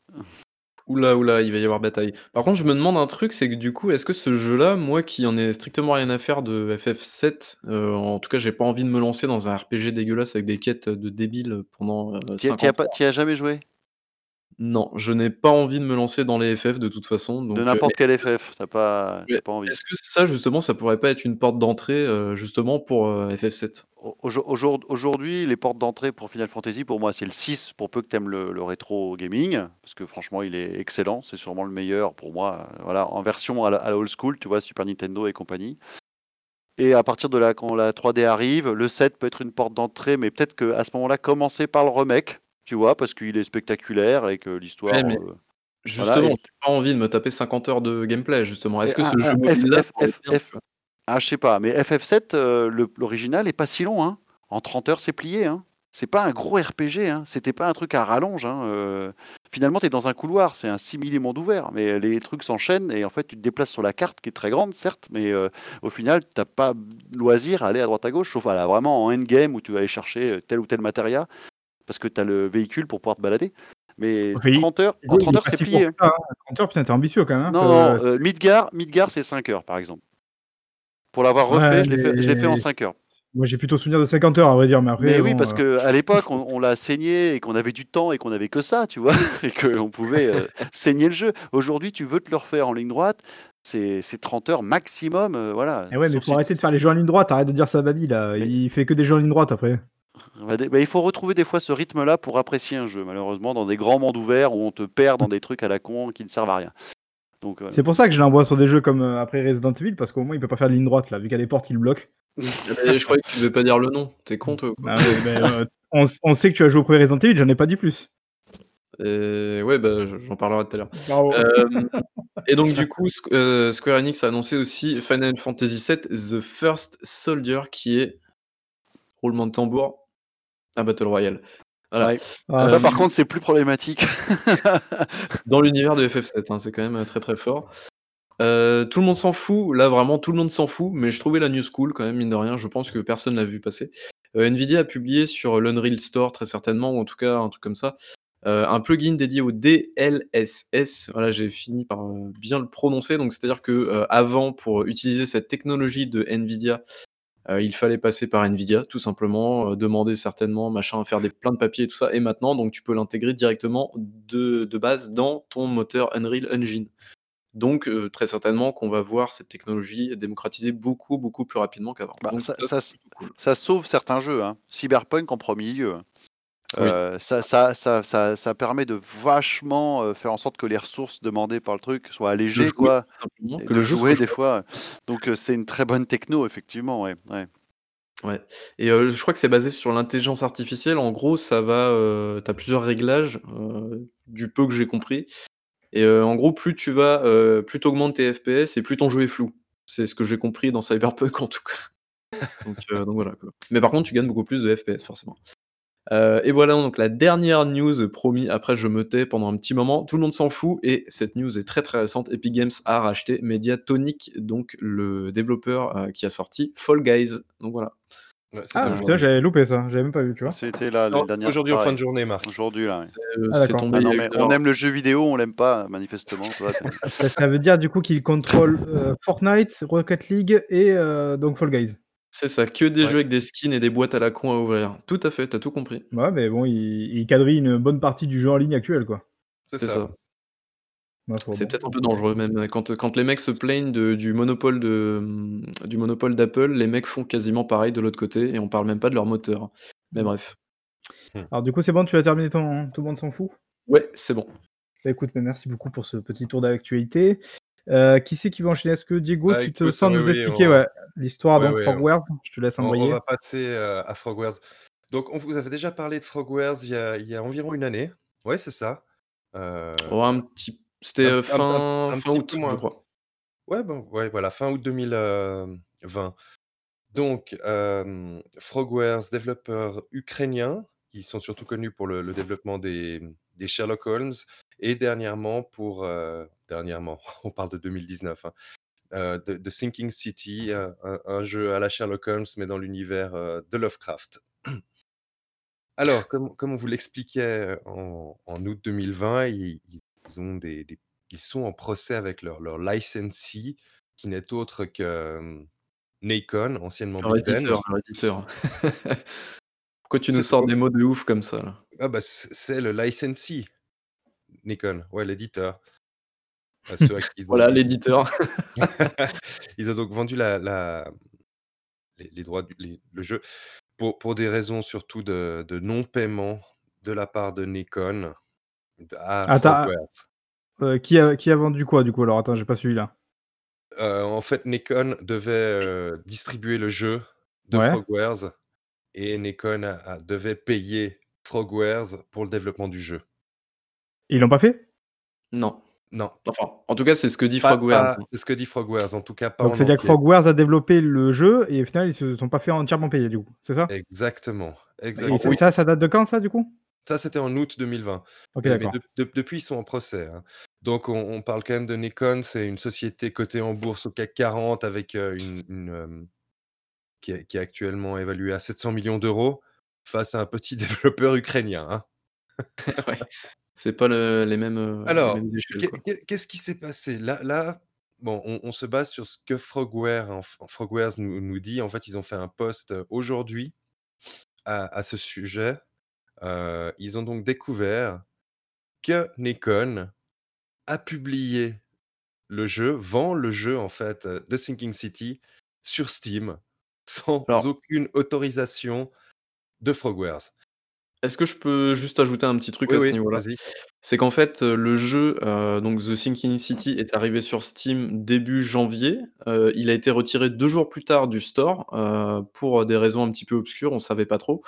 Heu, parce qu'en fait, heu, si je dis pas de bêtises, c'est que, hem, Frogwares devait l'auto-éditer, mais en fait, comme ils étaient toujours en contrat légalement avec Nacon, en fait, Nacon a décidé de, heu, retirer le jeu totalement et enfin, en gros, le but de Frogwares actuellement, c'est que Nacon ne touche plus aucun revenu de The Sinking City. Je sais pas si vous me suivez jusque-là, c'est vraiment le bordel, cette histoire.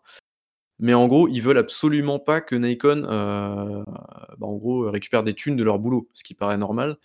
Heu, mais légalement, en fait, ils sont un petit peu baisés et d'ailleurs, ils ont perdu déjà un heu, une action en justice, hein, Frogwares, vis-à-vis de ça. Alors, Euh, euh, ils ont perdu, mais il y a encore une, une troisième phase dans l'action en justice. hein.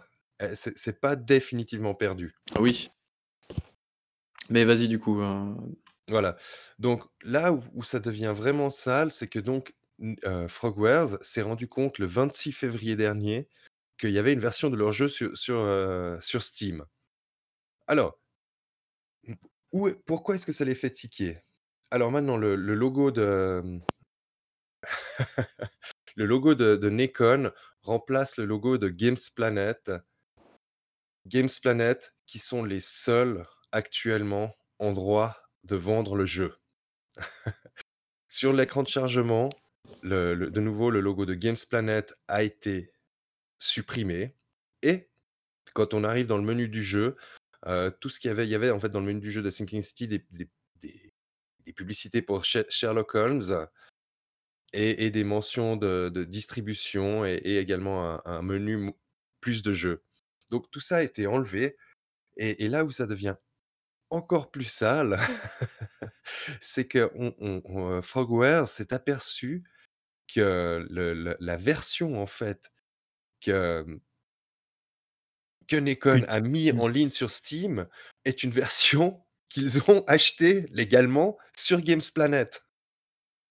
C'est ça et en fait, c'est une, version, heu, DRM voilà. free quoi. une version DRM free. Et, et après, où, où ça devient encore plus sale, c'est que pour changer tout- toutes ces choses dans, dans le jeu, en fait, Nikon a dû décompiler le jeu en utilisant une, une clé que- qui appartient à Frogwares. Donc, en fait, Nikon se, se comporte que- comme des hackers, comme des pirates. Et, et actuellement, ils sont en train de vendre un jeu sans en avoir aucun droit. C'est complètement fou. On, a une société cotée en bourse qui a donc été acheté un jeu sur un store de façon tout à fait légale. Ils ont décompilé le jeu, ils ont changé deux, trois choses dans, les menus, et, sans, sans se donner la peine en plus de, de- masquer un, certain nombre de traces qui, qui- qui mènent directement à eux. Et après, une fois qu'ils ont fait ces, ces- ces modifications, ben, ils ont uploadé le jeu sur le Steam et ils le vendent sur Steam. C'est- complètement fou. En fait, Et- j'arrive même pas à voir comment c'est possible. C'est-à-dire que tout à l'heure, tu as dit qu'il y a eu un, un procès, c'est ça déjà? Euh, Voilà, donc c'est-à-dire que là, euh, ils vont leur refaire un procès, du coup, euh, les mecs, à un moment donné. Mais, mais ça veut dire que si, quand même, Nikon a fait ça, c'est que eux, ils doivent quand même avoir l'assurance derrière de pouvoir se défendre vis-à-vis de ça. Si, sinon, tu fais pas ça, quoi. Ça n'a pas de sens. Moi, je-. Alors, je pense que Ouais. c'est à la hussarde, là. hein. Bah, ouais, mais a- est-ce qu'ils vont pas jouer avec le fait que, oui, ben, on a financé une partie du développement, donc il nous appartient aussi. Fait, tu vois, il, y a, il, va, il va y avoir des trucs comme ça, quoi. C'est pas Bah, possible. Tout fait. Moi, ce qui me paraît bizarre dans cette histoire, c'est que alors, heu, ce qu'a fait Nacon, c'est dégueulasse, mais est-ce que finalement ils sont pas dans leurs droits? Puisqu'ils ont les droits d'édition du jeu. Donc, Ouais, mais ils les ont heu, perdus, si j'ai bien compris. non, ils les ont non, ils les ont pas perdus. Enfin, je Ah je bon? pense pas, hein. Bah, non. Pourquoi ils les auraient perdus, en fait? Bah, j'ai cru comprendre ça, que du coup, c'était allé au profit de Games Planet après, alors. Alors, Games Planet en juste fait- les droits d'édition de la licence actuellement, mais non, pas du non, jeu. non, Ga Games Planet, c'est juste une boutique en ligne, en fait, hein. C'est juste un Ah, une je croyais que c'était un éditeur, d'accord. Non, non, pas du tout. Bah, c'est vrai qu'on l'a peut-être pas précisé, mais en fait, en gros, heu, en gros, Nacon, euh, ils ont il y a eu tout un bordel avec Frogwares. Donc Frogwares, ils ont fait en sorte de virer le jeu de Steam, si j'ai bien compris, hein, de virer le jeu de Steam pour éviter que Nacon touche des thunes de The Sinking City. Comme ça, eux, ils sont à peu près tranquilles et ils continuent à faire leur, leur truc de leur côté. Sauf que euh, Nacon, eux, pour toucher de nouveau des thunes du jeu sur Steam, ils sont allés sur Games Planet, ils ont acheté une clé du jeu, ils ont récupéré, euh, non, ils ont récupéré les fichiers même du jeu, Oui, les oui. fichiers du jeu, ils les ont décompilés, ils ont hacké le jeu et ils ont mis la build qu'ils ont hackée sur Steam pour la Voilà. vendre ensuite à 19 balles à tout le monde. Ça Et peut-être pour, pour répondre, Marc, pour moi, ce qu'ils font, ça a l'air d'être à la hussarde. hein. Parce que la, la- la justice française a déjà refusé deux fois, en juillet Ah, ce que nous, 2020 ce que et en nous dit octobre, et en euh, octobre ouais, 2020 Commodus. Hmm. en, en appel de, de- les, les- les demandes de Nikon. Et la décision finale qui, qui va devoir décider si Frogwares est obligé de, de- de fournir une version Steam à Nikon n'a pas encore été jugée. Et, et ça devra l'être dans les mois et années à venir. Donc Alors, pour est-ce qu'il n'y aurait pas aussi, alors là, je ne sais rien du tout, c'est de la pure spéculation. Est-ce qu'il n'y aurait pas euh, une histoire de peut-être que hum, Nacon est, euh, est contractuellement lié avec Steam, en leur, enfin, comment dire, en leur ayant euh, promis une version Donc en gros, ils font ça peut-être pour pouvoir se détacher du, du, tu vois, de contrat avec Steam, pour pouvoir ensuite se concentrer sur Frog. Tu vois, il y a peut-être un truc comme ça, c'est-à-dire que genre, entre guillemets, ils n'avaient pas le choix, quoi. Non, non, non, non. Non? Je sais pas, je, cherche, à- je je cherche. En fait, le mouvement est tellement insensé que je comprends même pas euh, comment les mecs ont pu faire ça en se disant ça passe. Ben justement, c'est ça le, C'est ça. c'est ça le truc complètement ouf, c'est que Non, mais les c'est mecs, euh, qu'il il doit bien y avoir des mecs qui réfléchissent là-bas. C'est pas possible qu'ils fassent ça comme ça, quoi. Mais, mais tu, tu sais, il suffit que tu aies un avocat un peu hussard et puis euh, il va te dire Mais non, mais c'est bon, les petits là, on, on va- on va les, les, les bouffer. Ouais, c'est- après, bon, je sais pas, ouais. Euh, Est-ce que, tu vois, Nekon, ils sont. Bah, si, c'est quand même un groupe assez puissant, mine de rien, mais je sais pas, ouais. Moi, je sais ouais, pas. c'est- c'est un groupe assez puissant. Mais Bon, ça tu veut pas sais, dire sont- il y a ils sont 20 ans, plus il- intelligents que les autres. hein. Nacon, il y a 20 ans, il faisait des manettes de merde hein, sur PS1, souviens-toi. Donc bon, au bout d'un moment, euh, voilà quoi. Il y a Diego, qui- euh, il y a Coach qui est allé se ravitailler, c'est bon? Ouais. Mais sinon, le jeu, il est bien? Ça va. Non mais ouais, Donc, du euh, coup, bon, c'est euh, triste histoire. affaire et, ouais, et du Ouais, coup, bah, on, assez sale. On attend la, la réponse de Nacon derrière parce que je- euh, le truc a été publié aujourd'hui, donc je pense que là ils doivent être, ils doivent être en furie, ils doivent se dire putain les salauds, salauds d'Ukrainiens, vous nous... parce que c'est pas la première fois qu'en fait Frogwares bave sur la gueule de sur la gueule de Nacon et à juste Exact. titre évidemment. Ça, je crois que ça fait la deuxième ou troisième fois mine de rien. Et euh, mais les pauvres Frog- Frogwares là, ils sont, enfin ils sont, ils doivent être au fond du trou les gars quoi. Déjà qu'ils se sont fait niquer à la base par euh, Focus il y a Exact. deux ans, parce que Focus a décidé, alors je sais pas ce qui s'est passé entre eux, c'est, je vous dis juste les faits, voilà, Focus avait retiré tous les jeux du store, c'est-à-dire tous les Sherlock Holmes, euh, tous ces jeux-là, ils ont été virés, donc c'est-à-dire que euh, Frogwares, ils ont, dû remettre euh, à la main tous les jeux, refaire les demandes aux éditeurs, des stores et tout ça. Du coup, ils ont perdu des mois et des mois de, thunes, quoi. Et là, ils se sont fait re de nouveau niquer par Nacon pour leur nouveau jeu. Donc c'est ultra, ultra terrible ce qui leur est arrivé, quoi. Et euh, les mecs tiennent encore debout. je sais pas comment ils font, mais. Par contre, je pense qu'il faudrait, ça serait bien qu'ils investissent euh, dans un bon, avec- un bon avocat, je pense, la prochaine fois. Ça serait bien. Ouais, ou quelqu'un Euh, qui, qui fasse des, des due diligence sur les contrats. Ouais, peut-être, mais c'est chaud pour eux, quoi. Ah, mais moi, je, je propose à Stadia peut-être Je- de racheter du coup le, le jeu et les droits Alors, dessus, euh, je- je- un peu la merde encore. Je tiens à, à rebondir sur le chat où Commodus dit que soix- sur 65 pouces, Babi est vraiment dégueulasse. C'est important de le souligner. Franchement, on se moque pas du physique, hein. c'est pas bien. voilà, donc venez voir le replay de ce Doncast sur YouTube, ça vaut le coup. euh, Voilà. Juste pour On n'est pas, en- voilà. on n'est pas en DLSS encore, nous. Ah si, on est Du trop on peut, DLSS, pas, on, peut, on peut pas le gérer en DLSS. C'est ingérable. Euh, c'est bon, du coup, Ouais, ouais, terminé bah, je pense Diego qu'on a fait le, le tour de Frogwares. C'était juste pour montrer. Ok. euh, on, Ah, a, on a c'est assez les spécialistes des belles nouvelles quand même. Et des belles Oui, choses. je- c'est clair, on est déprimant en vrai. Si jamais vous voulez vous déprimer un petit coup, il faut écouter le, le c'est bien. Babi, Non, du mais coup, on, tu on peux vous le promet. cas- Ouais, euh, je vais enchaîner sur, sur Techland, mais est-ce qu'on peut, on peut prendre un, par- un- comment dire, une, euh, une promesse pour la, pendant deux semaines, on parlera d'un sujet, euh, d'un sujet euh, réconfortant et euh, très chaleureux. Est-ce Ah, qu'on peut là, prendre tu t'avances là sur, sur quel sujet tu veux Enfin, je sais pas. euh, Je sais pas, faudra trouver. Vous démerdez, hein, c'est pas mon podcast. hein, mais- On parlera Euh, d'Animal Crossing.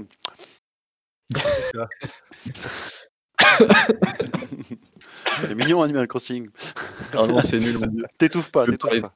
du Il y a Commodus événement. qui nous dit pour Fall Guys, ils vont l'enlever de Steam, j'imagine. Euh, je pense pas que ça se passe comme ça, a priori. euh, tu peux pas enlever un jeu qui est déjà, non? Euh, c'est pas comme ça, en Euh, tout cas.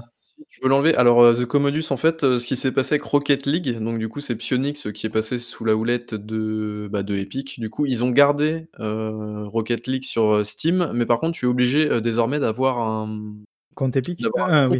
Epic pour jouer. donc, finalement, c'est un petit peu la même chose, hein, mais ils n'ont pas enlevé le jeu de Steam. Bah, c'est un peu comme euh, Microsoft avec Minecraft. C'est-à-dire que après, t'as aucun intérêt, je pense, de l'enlever d'un store où le truc marche déjà très bien. Enfin, je veux Oui, dire, oui. de Il, toute il manière, a les trop, trucs reviennent, il- il est trop installé le jeu. C'est ça. Ça me, ça me semblerait étonnant, en tout cas. Mais euh, ouais, non, ça, ça m'étonnerait que Fall Guys euh, ouais, sorte, sorte de Steam. hein, ça serait très bizarre. Euh, ok, donc Techland. Qu'est-ce qui se passe chez Techland? Souvenez-vous, c'était en 2014. Il y a eu ce fameux jeu qui s'est très très bien vendu, Dying Light, Mais qui développé est par très les mauvais. Polonais de chez Techland. On en parlera après si tu veux. Et donc, euh, du coup, il s'est très très bien vendu. Il a été suivi sur le long terme. Euh, Figurez-vous qu'il y a eu une mise à jour il n'y a pas très longtemps, alors que le jeu est sorti en 2014. Une mise à jour sur un jeu de contenu, euh, un jeu solo. Je sais pas si vous, si vous réalisez un peu le bordel, mais c'est quand même assez ouf, je trouve. Mais bref. Euh, et en tout cas, on se demandait, je crois que le 2 a été annoncé il y a deux ans maintenant. On se demandait, mais euh, c'est pas normal qu'on n'ait pas de nouvelles, qu'est-ce qui se passe et tout. Eh bien, ce qui se passe, c'est qu'il y a eu, euh, enfin, il y a visiblement actuellement du bordel euh, chez ce développeur polonais. Euh, notamment au niveau de sa direction. Donc c'est un article qui a été euh, sorti par thegamer.com, incroyable ce, ce nom de site, The Gamer.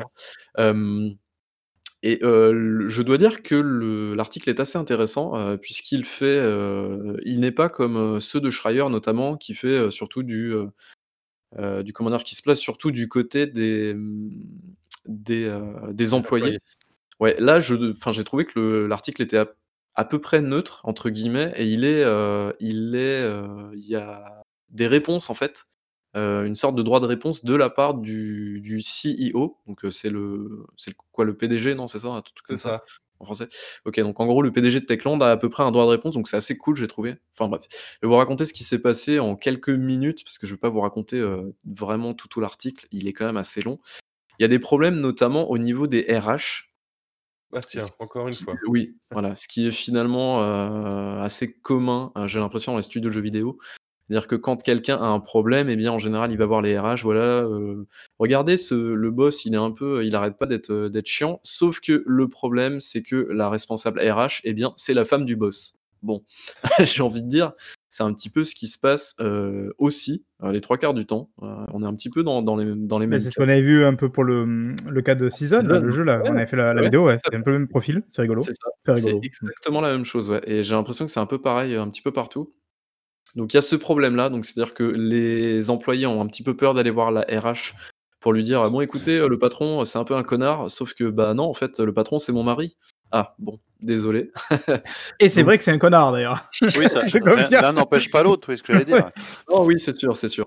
Euh, mais voilà, il y a aussi un problème de confiance, j'ai l'impression, au sein du studio, c'est-à-dire que euh, le boss, je vais dire son nom parce que je j'arrête pas de dire le boss, mais il s'appelle, euh, alors mon, mon polonais est un petit peu rouillé, je suis désolé, c'est Pavel euh, Marczuka. Marczuka, ouais, ça doit être ça. Euh, donc voilà. Euh, et donc ce- cette personne, donc ce monsieur Marczuka, euh, du coup, il a un problème de, je pense peut-être d'estime de soi ou du studio, on va dire. C'est qu'il n'arrête pas de dire tout le temps, on peut faire mieux. Regardez, par exemple, voilà l'élite polonaise, bon même si c'est un petit peu moins le cas aujourd'hui, mais regardez, c'est des projets, ce qu'ils arrivent à faire. Projects. Euh. Pourquoi nous on fait On pas aura des comme médiums, je pense, maintenant. Euh, pff, oh, euh, calme-toi avec Medium, hein, c'est pas non plus. euh, c'est pas un Ah bah écoute, euh, Medium défonce Daylight 1, qu'on soit bien, qu'on soit bien clair. Hein. Ah, c'est pas le même type de jeu. Ça n'a hein, rien à voir, non plus- Marc, arrête. ouais, ça- Si, c'est pas, si. pas- Vous vous rendrez pas. compte un jour. Bon, Non, tais-toi. mais on, on se rend compte que tu n'as juste pas le skill pour y jouer, c'est tout. Non, mais c'est tellement profondément ennuyeux, tu vois. Je, je n'attends tellement pas le 2, du coup, enfin, c'est terrible, quoi. Oui, non, mais on n'est pas là pour. euh, on s'en fout de ça. C'est, on n'est pas là, voilà. Euh, Et du coup, donc voilà, le problème, c'est que le gars arrête pas de, heu, de dire: «On devrait faire comme si, on devrait faire regarder ce studio comme Ubisoft, ils sont regardez comment ils sont puissants, on devrait faire comme eux et tout». Le problème, c'est que cette mentalité entraîne beaucoup, beaucoup de travail superflu au sein des équipes. C'est-à-dire que les équipes, que ça soit, heu, du marketing, communication, programmeurs, tout ça, tout ça et encore que programmeurs, justement, il se passe un autre truc, mais bref. En gros, les équipes bossent, il y a pas de problème là-dessus, mais sauf que du coup, ils vont bosser pour rien. Vu qu'en fait, heu, le boss, il va passer derrière et il va dire: «Bah non, mais ça, c'est n'importe quoi, c'est de la merde, heu, pourquoi tu fais pas comme tel ou tel jeu?» donc du coup, ça veut dire que les équipes vont itérer de nombreuses fois à chaque fois. Ils vont produire beaucoup, beaucoup de travaux, sauf que ce travail-là, en fait, il va être foutu à la poubelle. Et en fait, c'est l'un des plus gros problèmes que j'ai remarqué, heu, dans ce dans ce papier, et dans le studio apparemment, c'est que justement, et bien les équipes, réitèrent tout le temps, tout le temps, tout le temps, tout le temps. Ce qui fait qu'en fait, ils perdent un temps monstre et ils n'arrivent jamais à avancer, en fait. C'est vraiment ça le Ça plus fait un peu penser à alors c'est pas tout à fait la même chose, mais ça me fait un peu penser, hem, à l'article qu'on avait pu voir, heu, sur, heu, Beyond Good and Evil 2, où ils expliquaient justement comme alors là, du coup, c'est peut-être pour d'autres raisons, parce que c'est parce que Michel Ancel était pas tout le temps sur place et qu'il a il a un peu il avait un peu ce côté un peu, heu, tu sais, omniscient, c'est moi qui décide de tout et en fait, apparemment, effectivement, il venait régulièrement venir et le mec disait: «Donc voilà, j'ai fait ça» et le gars, il fait: «Non, c'est pas ça que je veux, tu fais ça» et genre, heu, tu jettes tout à la poubelle, quoi et du coup, ça prenait 2 plombes à chaque fois de de tout refaire et de tout encore recommencer et qu'il y avait un un paquet de travail, en fait, qui était mis, heu, à la poubelle constamment, quoi. Alors ça me là, ça me rappelle un peu ça. a a priori, selon l'article, c'est que le le le le pipeline de travail change sans cesse. c'est ça. Il y a il y a pas de continuité. C'est, Donc heu, ouais et le le truc, c'est quoi? Il il change, en fait, le mec change d'avis comme de chemise et du coup, bah, le boulot des gars, en fait, il passe totalement, totalement à la trappe tout le temps et ça, c'est un gros problème parce que, ouais, effectivement, bah, du Il coup, se le pas à la feuille de route, quoi. le Ouais. projet n'avance pas, quoi. c'est pas avec Kojima que ça arriverait ça.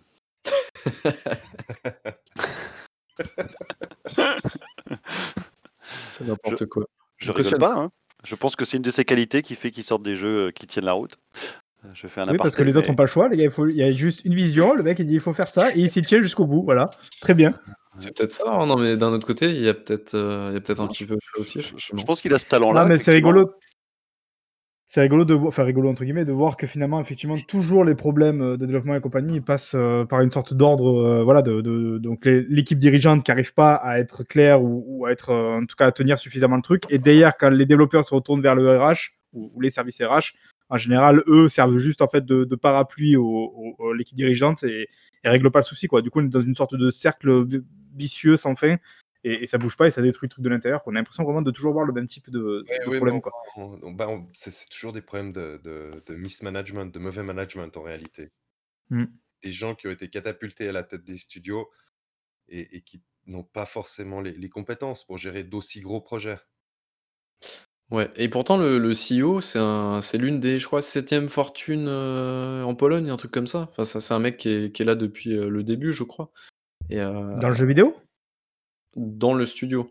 Heu, je dis peut-être Ah des mais conneries, j'ai hein. ce mec il fait que du jeu vidéo quoi ou? Ouais, ouais, il fait que du que du jeu vidéo, mais Et c'est Techland, la c'est 7e fortune de Pologne? ouais, mais Techland, c'est c'est énorme, hein. Je crois qu'ils ont reçu des aides en plus du gouvernement et tout. Techland, c'est c'est une grosse, grosse boîte, hein, je te dis. Enfin, Dying Light, c'est ça a été un pur, pur succès de ouf, hein. C'est incroyable. Heu, comme problèmes qui ont été relevés aussi, il y a également le moteur. Voilà, c'est quelque chose qui est d'ailleurs, heu, très souvent relevé aussi dans d'autres, d'autres studios. C'est que du coup, ils bossent sous le Chrome Engine, qui est leur qui est leur moteur propriétaire tout simplement. Le problème, c'est que les outils ne suivent pas par rapport aux demandes et le problème, c'est comme, et bien, soit il y a des mécaniques qui changent, des itérations, des trucs comme ça. Comme le comme tout change tout le temps finalement, bah, en fait, le moteur ne peut pas suivre derrière puisque les outils, ils doivent s'adapter forcément à ce que tu veux faire. Et du coup, bah, ça, c'est un gros problème mine de rien parce que, bah, du coup, ça fait encore une fois des frustrations parce que les les personnes qui travaillent au sein du studio, bah, ils travaillent une fois pour une fois de plus pour rien puisque, eh bien, ils vont bosser et tout va être jeté à la poubelle derrière. Heu, qu'est-ce que je une peux à gaz dire d'autre? Pourtant leur moteur il est pas il est pas vilain, franchement il est il est Que pas trop, trop mal. mal. j'ai jamais joué à au Dying Light, heu, ni un ni un ni 2. C'est comment? C'est quoi? C'est bien? Tu as jamais joué? Non, non, j'ai une licence dont je suis passé à côté pour le moment. Je je dis pas que je veux pas y jouer, c'est que j'ai pas eu j'ai pas eu l'occasion, mais je me pose la question maintenant, aujourd'hui, là, tu as joué à, mmh, c'est Dead Island, non, c'est ça? Ouais, Dead ouais, Island? Bah, je c'est disais un FPS où tu as une body awareness, heu, assez élevée et dans laquelle tu fais aussi du parcours et des des des combats au corps à corps. Moi moi, j'ai beaucoup aimé le jeu. D'accord. Et le 1 et le 2 sont des mêmes acabit Alors le 2 a priori va Le être d'un d'un 2 autre acabit. D'accord, OK. Et Apparemment, ils ont ils ont poussé le les les les potards pour, heu, au niveau du scénario et des choix. En tout cas, c'est c'est la communication qui qui a voulu ça Mmh mh. et heu et voilà. Ouais, puis il y a il y a Hem aussi toute une, tout un aspect un peu, craft et loot en fait, qui est qui est assez amusant.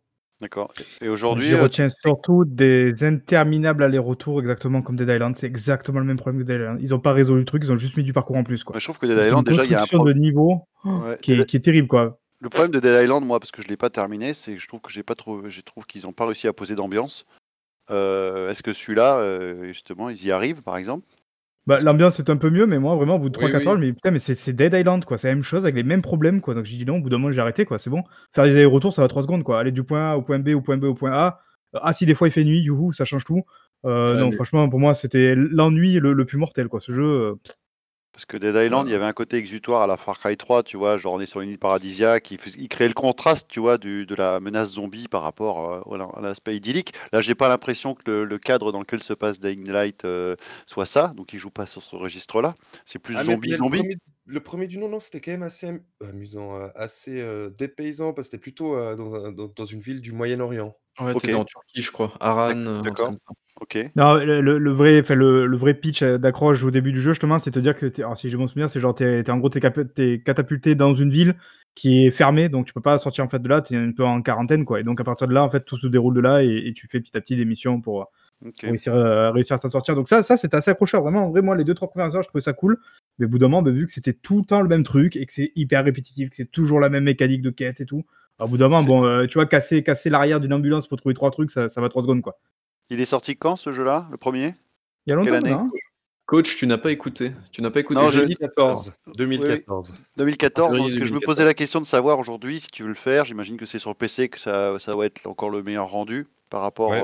au à la puissance, heu ouais et puis le jeu, il est pas trop mal optimisé donc ça va. Franchement, tu tu peux t'en bien t'en sortir aujourd'hui, ouais, carrément. OK, d'accord. Il y a pas de ray tracing, quoi? Non. Non, non, mais ça, je m'en fous, le ray tracing, c'est c'est de la c'est de la poudre aux yeux, ce truc. Donc heu, oui, là, oui, non, bah, écoute, heu, à l'occasion, si je tombe dessus, s'il va dans le Game Pass, par exemple, tu vois? Peut-être qu'il y est d'ailleurs déjà, tu vois? Il a dû déjà y passer, non, je pense, heu, depuis le temps, là? Ouais, il y Non, a peut-être non, des non. chances. Non? Heu, en tout cas, pas sur PC, hein, ça m'étonnerait. Pas sur PC, ouais. Heu, non, mais après, qu'est-ce que je peux vous dire d'autre? Il y a pas grand après l'article est très, très long, je vais vraiment pas vous pas vous faire un résumé de tout ça, mais voilà.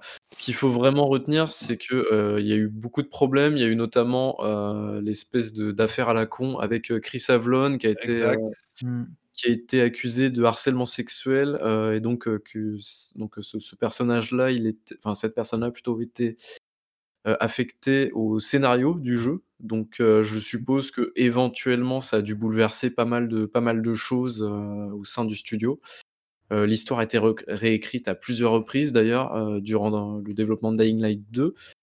Hem et donc, bah, en fait, très, très gros problème, aussi de turnover. Il y a beaucoup, beaucoup de personnes qui rentrent, qui sortent, ils savent pas trop quoi foutre en fait finalement puisque, bah, en fait, quand tu commences un boulot et puis que, heu, 2 jours après on te dit, «Bon, ce que tu as fait, bah, en fait, on va tout jeter à la poubelle». Je pense que ça doit pas être le plus motivant pour rester dans une société. Mais voilà, en tout cas, Dying Light 2 devait sortir en 2019. Il est toujours pas sorti et il sortira pas cette année, ça c'est très clair aussi. Heu, donc voilà, heu, je pense avoir fait à peu près le tour. Heu, voilà, si jamais vous voulez en savoir plus et vraiment lire l'article en anglais, il faut aller sur le site donc thegamer.com et donc voilà, c'est un article assez intéressant vu que, d'un côté vous avez, «les faits» entre guillemets, hein, entre gros guillemets, des le ressenti des gens aussi et des développeurs, mais aussi vous avez le «droit de réponse» entre gros guillemets aussi du responsable du studio. Donc c'est pour ça que l'article est assez intéressant de ce point de vue-là. Exactement, c'est assez surprenant la façon dont il répond un peu, heu, Tout à fait, ouais. des fois. Oui, un peu, mais heu, en plus on s alors je sais pas, je je m'avance peut-être un peu, mais en tout cas dans les réponses et comment c'est formulé, tu as pas l'impression que le mec, heu, ouais, le mec le mec le fait forcément exprès ou ou qu'il a l'air, ça a l'air ça a pas l'air d'être un vrai pourri? Bon après il est juste dépassé, quoi. Peut-être, peut-être, je sais pas ou peut-être qu'il a pas les compétences pour gérer un projet aussi énorme parce que je crois qu'ils sont 400 en plus, un truc comme ça. Enfin c'est voilà quoi, c'est pas c'est pas un petit le petit studio à côté de chez toi, quoi. Mais c'est quelque chose qu'on voit régulièrement, moi, je trouve, dans le jeu vidéo. C'est des gens qui sont à la tête de studio et qui ont juste pas les capacités pour gérer Oui, oui, non, mais c'est problème de management, heu, classique finalement, hein. C'est pas le 1er, ça sera pas le dernier et puis et puis voilà, quoi. Mais heu, mais voilà, c'est c'est important mine de rien de savoir ce qui se passe et heu et heu, je pense qu'il y avait Dying Light 2 est un jeu certainement très, très attendu par beaucoup, beaucoup de monde. Et puis, je pense que c'est important de savoir, bah, pourquoi ce jeu-là qui est très attendu, n'arrivera, certainement, pas avant encore 2 ans, quoi. Ouais, c'est un Et c'est du un coup jeu qui est apprécié quand même. Enfin, le 1er a a créé quand même une, a fédéré autour de lui. Ah oui, oui, Oui, non, oui. mais oui, oui. En plus, il y avait il y avait de la coop dans le jeu, enfin, je te dis, le contenu, il est arrivé, heu, bah, je crois que la semaine dernière, il y avait une mise à jour du contenu sur le jeu, sur un jeu solo. Donc heu, c'est pour te dire à quel point, heu, OK. vraiment ils ont ils ont carburé, quoi. A Donc voilà. après, heu, le bonhomme en question, heu, ju justement dans ses dans du coup, dans ses réactions, il dit pas à un moment donné, heu, genre, heu, justement: «Je je je suis dépassé et en fait, c'est c'est pas mon rôle de de de de manager tout ça donc heu» non, il dit un truc, heu, comme ça? Ou genre le mec dit juste, heu: «Ouais, bah, j'essaye, ça marche pas, quoi»? C'est Hem, plutôt, heu, je genre à un moment, il lui parle typi moi je donne une anecdote, il lui parle d'un d'un d'un tableau qu'il qu'il a, dans dans son, hem, dans son son bureau. Mmh. et il dit: «Ah, mais heu, je pensais pas que ce tableau pouvait offenser des gens. Bah, écoutez, heu, s'il offense des gens, moi j'enlève le tableau». C'est un peu le tout le temps comme ça le ton, tu as l'impression de je je sais pas si tu es d'accord Baby Bull? Ouais, ouais, non, c'est ça, c'est tu as l'impression des fois de te retrouver un peu dans dans des scènes de The Office ou je sais pas, mais ça ça peut être assez drôle. Parce que là, justement, Michel Ancel, sur le le cas de Beyond Good and Evil, disait en fait, lui, entre guillemets, il disait clairement: «Mais moi, en fait, je suis pas là pour manager, quoi. Genre, c'est pas mon rôle de manager donc heu, genre si le management il est mauvais, entre guillemets, c'est pas moi. Moi, je suis juste là le créateur et Non, et non, justement, on m'a on ah m'a non, mis là non. comme manager alors que je j'ai Non. je suis pas là pour ça, quoi». Non, non, non, non, le le type a pas l'air de de se décharger, heu, se défausser de ses responsabilités comme, heu, Ancel le faisait. OK, bah, c'est vraiment étonnant C'est alors, d'autant plus bizarre c'est hyper ou alors il se fout de la gueule des gens, hein, peut-être, hein? Mais c'est ça, enfin, il troll? c'est ça l'autre possibilité, c'est c'est qu'il il troll, effectivement. C'est le troll troller. polonais. C'est un peu space, bon OK. Heu, mais voilà, du coup, c'est coup, bon, je tu as terminé alors? ouais, j'en ai terminé. Et du coup, alors, est-ce que toi, tu veux, heu, rapidement, je dis bien rapidement, nous parler, donc de de ce que tu Ah, voulais nous dire? Donc est, c'est mon tour, mais comme on n'a plus Non, le non, temps, je peux faire mais ça en 5 minutes. OK, parce d'accord, ouais. c'est moi qui vais me faire taper les doigts, heu, par par notre banquier donc heu, voilà, il faut faut pas que ce soit trop long. Bah, tu voulais, je crois, nous parler des des upgrades, heu, new gen, du coup, de de la Ouais, la old gen à next gen? c'est une réflexion que je me fais depuis en fait, finalement, heu, on a eu le droit à à si on reprend un peu l'historique en fonction des générations, à partir de la l'arrivée de la PS4 oui, ça tu vois, je ça je vais pas être long, t'inquiète. Quand la l'arrivée de la la la Saturn? Super Famicom. avec avec l'arrivée de la PlayStation donc 4, la génération d'avant là et donc la la Xbox One, on a eu le droit à au je dirais, au lot de remasters qui se sont démocratisés, heu, de tous les anciens jeux, heu, des de la la génération précédente, donc PS3 et 360. C'est quelque chose qui est arrivé. hein, si je peux me permettre. Oui, tu pas dis arrivé avec eux, on en avait déjà quand même sur la génération oui, mais je veux dire, ça s'est démocratisé, c'était ça le mot important, tu vois? Et et en fait, le truc, c'est que c'était en fait, tu repassais systématiquement à la caisse. C'était quelque chose que tu Mmh. rachetais le la nouvelle version du jeu sur ta nouvelle console, voilà. Avec la génération donc PS4 360, on a commencé à avoir, du fait des consoles qui qui qui des upgrades de consoles, les Pro, heu, les séries, enfin les les X et compagnie, bah, tu avais une puissance hardware plus importante et on a commencé à voir arriver les patchs, gratos ou pas. On commençait à avoir des c'était pas vraiment des remasters, mais en gros en gros, tu avais, heu, la version un peu nouvelle, heu, nouvelle console qui vient de sortir, heu, mid-gen, quoi. Et donc là, on arrive sur la nouvelle génération avec un plus gros gap technique et on commence à avoir un peu de visibilité depuis ça fait combien de temps là? C'est depuis octobre, on va dire il y a quelques ça fait 4-5 mois maintenant. On commence à avoir des jeux qui bénéficient gratuitement de patchs parce que les studios font l'effort et jouent le jeu en disant: «Bon voilà, on a» et parce qu'ils ont été habitués quand même sur les la génération d'avant à ou le faire, donc c'est peut-être dans leur ADN de le faire ou pas, d'avoir des, heu, mises à niveau de leurs jeux gratos et on et et j'ai l'impression que les les studios jouent globalement un peu le jeu pour le moment, mais on a encore quelques exemples de jeux où on repasse à la caisse, les Spider-Man, les Nioh, où on a encore des exemples de la de la manière de faire Ah, d'avant. heu, oui et non.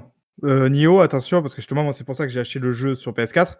Il y a une upgrade gratuite dessus. Sur Le le 2, hein. s s sur le 2, mais Oui, si le tu 2, veux ouais. si si tu veux le 1, il faut acheter la compile. Ah et le le j'ai 1, il a pas de d'upgrade, je mais je je ouais, non, je sais pas. je sais plus, mais je crois qu'il y a une il y a une voilà, il y a un truc qui est pas clair, enfin, voilà, c'est pas tu as pas systématiquement, Mmh. heu, voilà, Spider-Man était le bon exemple pour ça, quoi, tu vois? Si Bah, tu voulais le remaster pense. Je, je pense que si tu laissais faire euh, PlayStation tel qu'ils vous le faisaient déjà sur la précédente génération, je pense que ça leur poserait entre guillemets aucun problème de faire, de, de faire payer à chaque fois les mecs pour repasser au Voilà, truc. donc Mais je va- pense que le fait d'avoir été euh, au dos du mur et de devoir mettre de la rétrocompatibilité notamment a fait qu'ils ont été obligés de revoir un peu leur plan parce que euh, à un moment donné il faut voilà il faut assouplir sa, sa, sa politique quoi. Alors voilà, peut-être Voilà, qu'ils vont, ils vont sur ce terrain-là. Vas-y, euh, Diego. Je, ouais. je rejoins Marc. Moi, je pense qu'ils se sont un peu fait tordre le bras, en fait, parce que Microsoft est arrivé avec ses gros sabots et dit Ah, regardez toutes ces versions fabuleuses que nous on vous offre. Ah, ça y est, ça y est. Voilà, les fanboys, là, ça y est. Allez. Non, mais, mais euh, je- c'était leur communication. Oui, non, mais tu même- n'es qu'un fanboy, Diego. hein, c'est bon. puis C'est même- vrai, c'est vrai, je reconnais. Et puis même Ah, a technologiquement, je crois que c'est mon chèque qui arrive. Attendez, je reviens. puis même technologiquement, le HDR automatique euh, qui est, qui est perfectible et qui va s'améliorer euh, avec le deep learning, etc., font que les jeux ancienne génération, même 360, ont encore de beaux restes, etc. Donc, et tout ça, c'est gratuit, on va dire. C'est un upgrade euh, juste hardware de la machine ou software de la, qui propose les nouvelles machines. Mais par exemple, on- il y aura peut-être des exemples un petit peu un petit peu phares ou, ou encore un peu, je dirais, totem. Euh, sur un Last of Us, par exemple, moi je me pose la question. Est-ce qu'ils feront une mise à jour gratuite ou pas sur un Last of Us 2, tu vois? Est-ce qu'ils feront cet effort-là? Ils l'ont fait, Santa Monica l'a fait sur son God of War quand même. hein. Elle est gratos, la, la mise à niveau. Donc, moi, je me, en fait, c'est, là, ça, c'est de la spéculation. C'est est-ce qu'on va sur une tendance où le patch gratos deviendra la norme ou il y aura de la résistance, où ils, re- ils referont passer quand même un peu à la caisse, bien sûr, ils essaieront, tu vois. Mais est-ce qu'on peut espérer, sur cette génération qui est, présente et qui est sur la durée, est-ce qu'on va avoir des mises à jour gratos de manière plus régulière auxquelles il faut attendre? À ce moment-là, on, attend, on attendra aussi peut-être de repasser à la caisse, enfin de prendre le jeu tout de suite et attendre la nouvelle version de console, euh, voilà, une pro ou autre. Donc moi, c'est vraiment toute la réflexion que je me fais, parce que pour, pour faire certains jeux, je me dis, est-ce que je le fais maintenant à instant T, ou est-ce que j'attends six mois le patch Est-ce que je risquerais de repayer pour pouvoir le faire, ou est-ce que je prends ma galette PS4, par exemple, et je le fais, euh, plus tard, quand le, patch d'Opti arrivera Donc parce que ça, peut créer aussi justement une sorte de, de, de planification de tes jeux pour avoir la meilleure version du jeu, quoi, à moindre coût. Euh, Moi, moi, je pense qu'ils ils vont continuer comme ça dans le sens où, ben, comme je dit tout à l'heure, le, fait, le fait même vraiment que le jeu soit rétrocompatible, je pense que ça change tout, quoi. Parce que je veux dire, quand tu passais de la PS3 à la PS4, si jamais tu voulais jouer à The Last of Us le premier, euh, quand tu étais sur PS4, ben, vu que le jeu, vu que c'était pas rétrocompatible PS3, PS4, tu étais obligé en fait de racheter un jeu. Donc, tu veux, évidemment, dans la logique du truc, ben, tu refais payer le jeu, quoi. Alors que là, je veux dire, là, y a, je pense qu'il y a, une, réflexion de te dire, si le mec il veut jouer à The Last of Us 2 sur sa PS5, en fait, il peut déjà parce qu'il est rétrocompatible.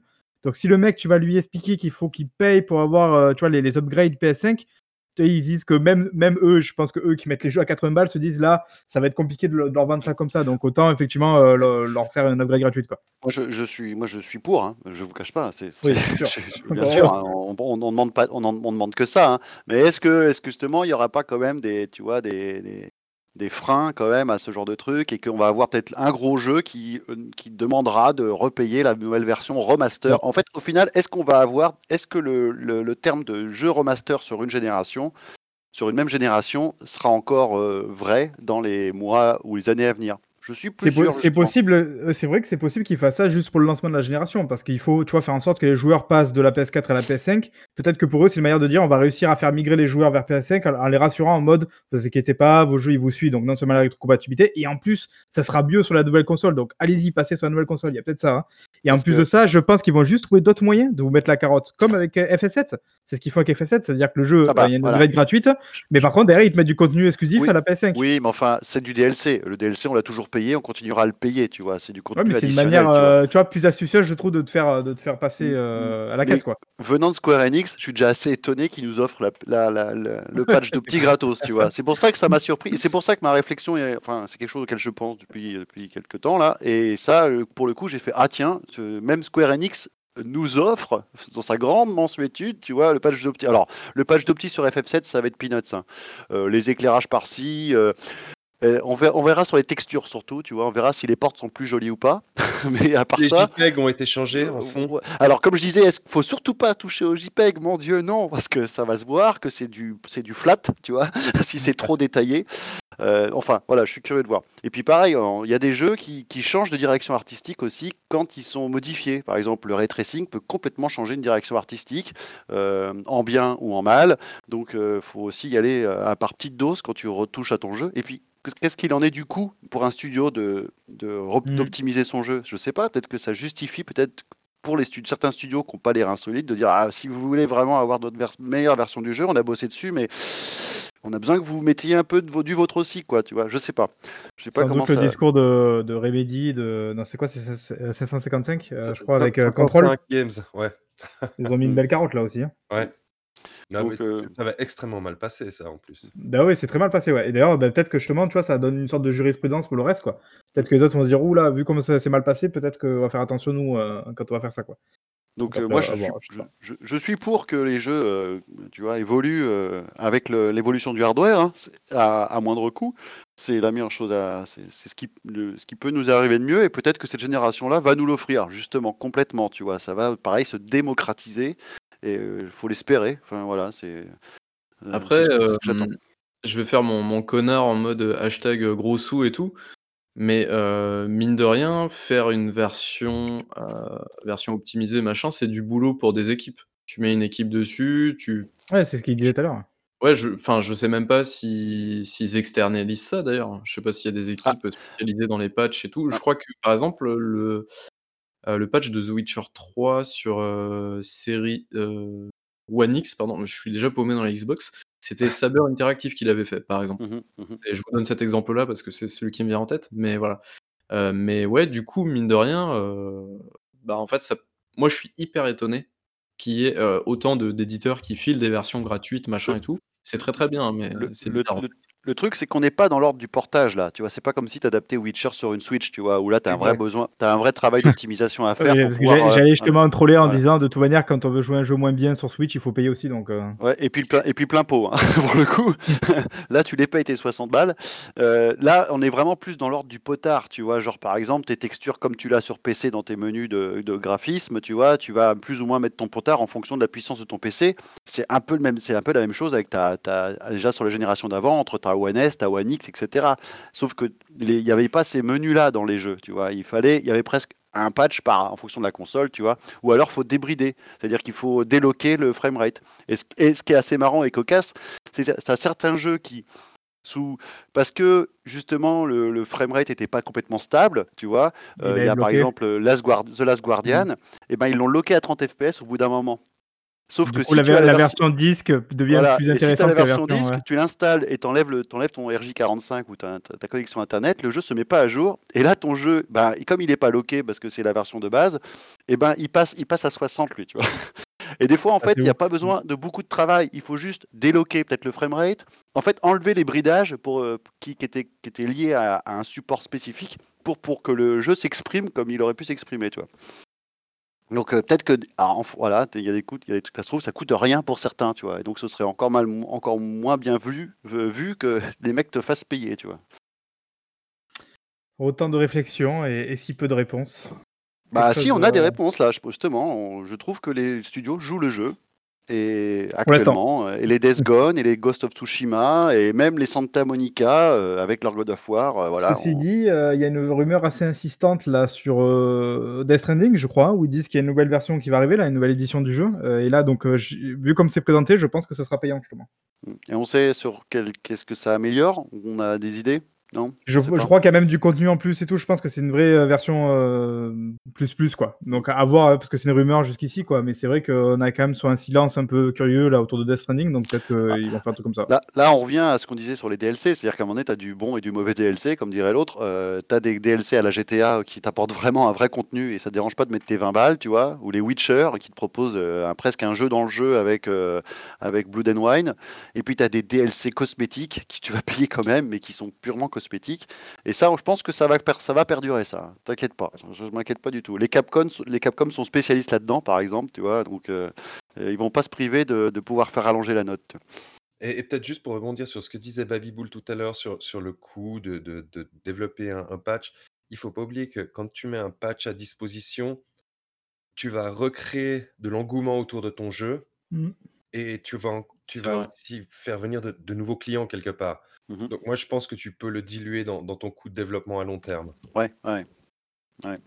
Tu peux même faire Effectivement. un, un coup, tu vois, genre voir avec, euh, bah, avec des services comme le Game Pass, justement, typiquement, où tu peux voir avec Microsoft en disant, bah, on va faire un patch. Non, mais ça peut être, tu peux faire une convergence de, de la com, tu vois, te disant, bah, on va faire un nouveau patch, donc qui va donner une, entre guillemets une nouvelle dimension au jeu. En plus de ça, si même, au même moment tu le mets sur le Game Pass, tu vois, tu peux, hop, d'un coup, tu peux Ouais. vraiment donner une- un second souffle au jeu, quoi. Sauf que, justement, revenons à Final Fantasy VII Remake. Final Fantasy VII Remake va être Ouais, offert avec le PS euh, Plus, Now, je sais plus quoi, tu vois. Il Mm. va être cadeau, hein. Sauf qu'il n'aura pas le droit à l'optimisation, lui. Ces enfoirés, tu vois. Donc, euh, il est bridé, lui, celui-là. Cette version-là sera bridée. Donc, tu vois, tout est possible. Hein. Bon. Donc, ils te mettent pas la carotte, mais un peu quand même, tu vois. Du coup, autre chose à dire dessus? Non, non, non, euh, c'était parfait. Bah, écoutez, on va passer, euh, pour terminer tranquillement ce podcast, on va passer au tour de table. À quoi vous avez joué cette semaine? Enfin, c'est c'est deux semaines d'ailleurs. Moi, j'ai plein de jeux. Ah, Allez, coach, donc. ça fait longtemps que t'es plus là. Ouais, et donc euh, je- j'ai repris plaisir à jouer. euh, pas que j'avais perdu plaisir, mais j'étais, comme je disais tout à l'heure avant le live, euh, que j'étais plus en, en mode film et série que, que jeu actuellement. Et là, je, du fait de mon pote qui est venu, on a tendance, on a un rituel où quand mon pote vient, on se fait un jeu, tu vois. On se lance un jeu et on se le termine. Et comme il a été là longtemps, bah, on a fait plusieurs jeux pour le coup. voilà. Euh, on a commencé par euh, Nioh. Euh, j'avais pas, j'avais pas joué à Nioh, donc j'ai joué à Nioh. Euh, bon, je vais faire vite. Hein. J'ai pas fini le jeu. Je vais pas finir le jeu. Je trouve que le côté retry, le premier, ouais, ouais, le premier. Ah, je trouvais excellent, moi, le premier. Il y a, y a des mécaniques en fait qui sont. Je trouve que c'est pas abouti. Ça va pas. euh, il y a des mécaniques qui sont pas abouties. Euh, on en voit les limites. Par exemple, il y a des mécaniques euh, sur les boss qui disparaissent alors qu'elles sont utiles face à des à- face au trash. Euh, je rentre pas dans les détails. hein. Euh, Alors, là où je. Moi, le souvenir aussi, notamment que j'ai. alors, J'ai adoré Moigno, c'était mon gothi de, de l'année. hein. Et le souvenir que j'en ai, notamment, effectivement, c'est que parfois, il est quand même plus injuste que, que Dark Souls. J'avais fait une vidéo entière de, de mobs que tu ne peux absolument pas éviter quand ils arrivent que tu sais pas qu'ils sont là. Quoi. Genre, c'est des trucs où tu es obligé de mourir en fait pour vraiment euh, apprendre le, terrain. Là où Dark Souls, quand même, si jamais tu restes full vigilance du début à la fin, tu peux sortir sans te faire, sans te faire tra- trash, trasher comme ça. Quoi. Le truc, c'est que tu as ta barre d'ultra, j'appelle ça comme ça, mais euh, qui te sauve Mm. facilement les miches quand vraiment tu es, en galère et tu défonces tout. Euh, finalement, je l'ai pas trouvé si dur, tu vois. Euh, en termes de challenge pur, il est difficile. Tu, re- tu, ré- tu refais les combats de boss en particulier, et puis ta Il y a beaucoup de boss. Ouais, il y a beaucoup de boss. Euh, mais je trouve que le découpage en mission, c'est pas un univers, euh, un seul et même univers dans lequel tu te balades. Et en fait, le, le- la progression se fait par Mm. mission. Et ce, Ouais. ce découpage-là par mission me fait pas rentrer dedans, en fait. C'est trop haché. Mm. euh, dans, dans la progression et je trouve pas qu'on retrouve justement l'essence de ce qu'est un soul entre guillemets c'est aussi son level design L'exploration, ouais, t'as pas l'exploration, Ouais, du coup, ouais. très peu en tout cas. donc euh, en fait ça me c'est quelque chose qui Moi, c'est ce qui m'a plu, justement. Donc, euh, Voilà. j'attends justement, bah, le 2, là, il est commandé, tu vois, Ouais. j'attendais de pouvoir y alors, jouer. et- C'est une autre proposition pour ceux qui préfèrent justement ce découpage-là. Moi, ça ne me convient pas, donc je vais pas. Et donc, je sais que le 2 est sur le même registre. Pour le coup, il y a très peu de différence.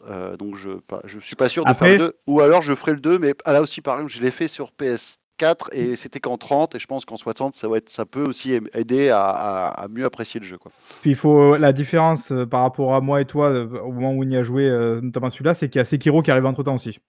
Et je pense qu'il a rabattu un peu les cartes. C'est-à-dire que moi, il y avait Sekiro qui n'était pas encore là. Donc le fait de jouer à Nioh, je me disais, ah, c'est cool parce que c'est Demon Soul qui est plus péchu, qui a plus de pêche, qui est un peu plus nerveux. Sauf que bah, entre temps, il y a Sekiro qui est arrivé et qui a proposé euh, quelque chose aussi d'assez nerveux avec son approche. Donc c'est vrai que euh, maintenant, tu vois, je vais voir justement en y jouant aux deux, à, entre temps avec Sekiro qui arrivé, peut-être que ça sera pas pareil, quoi.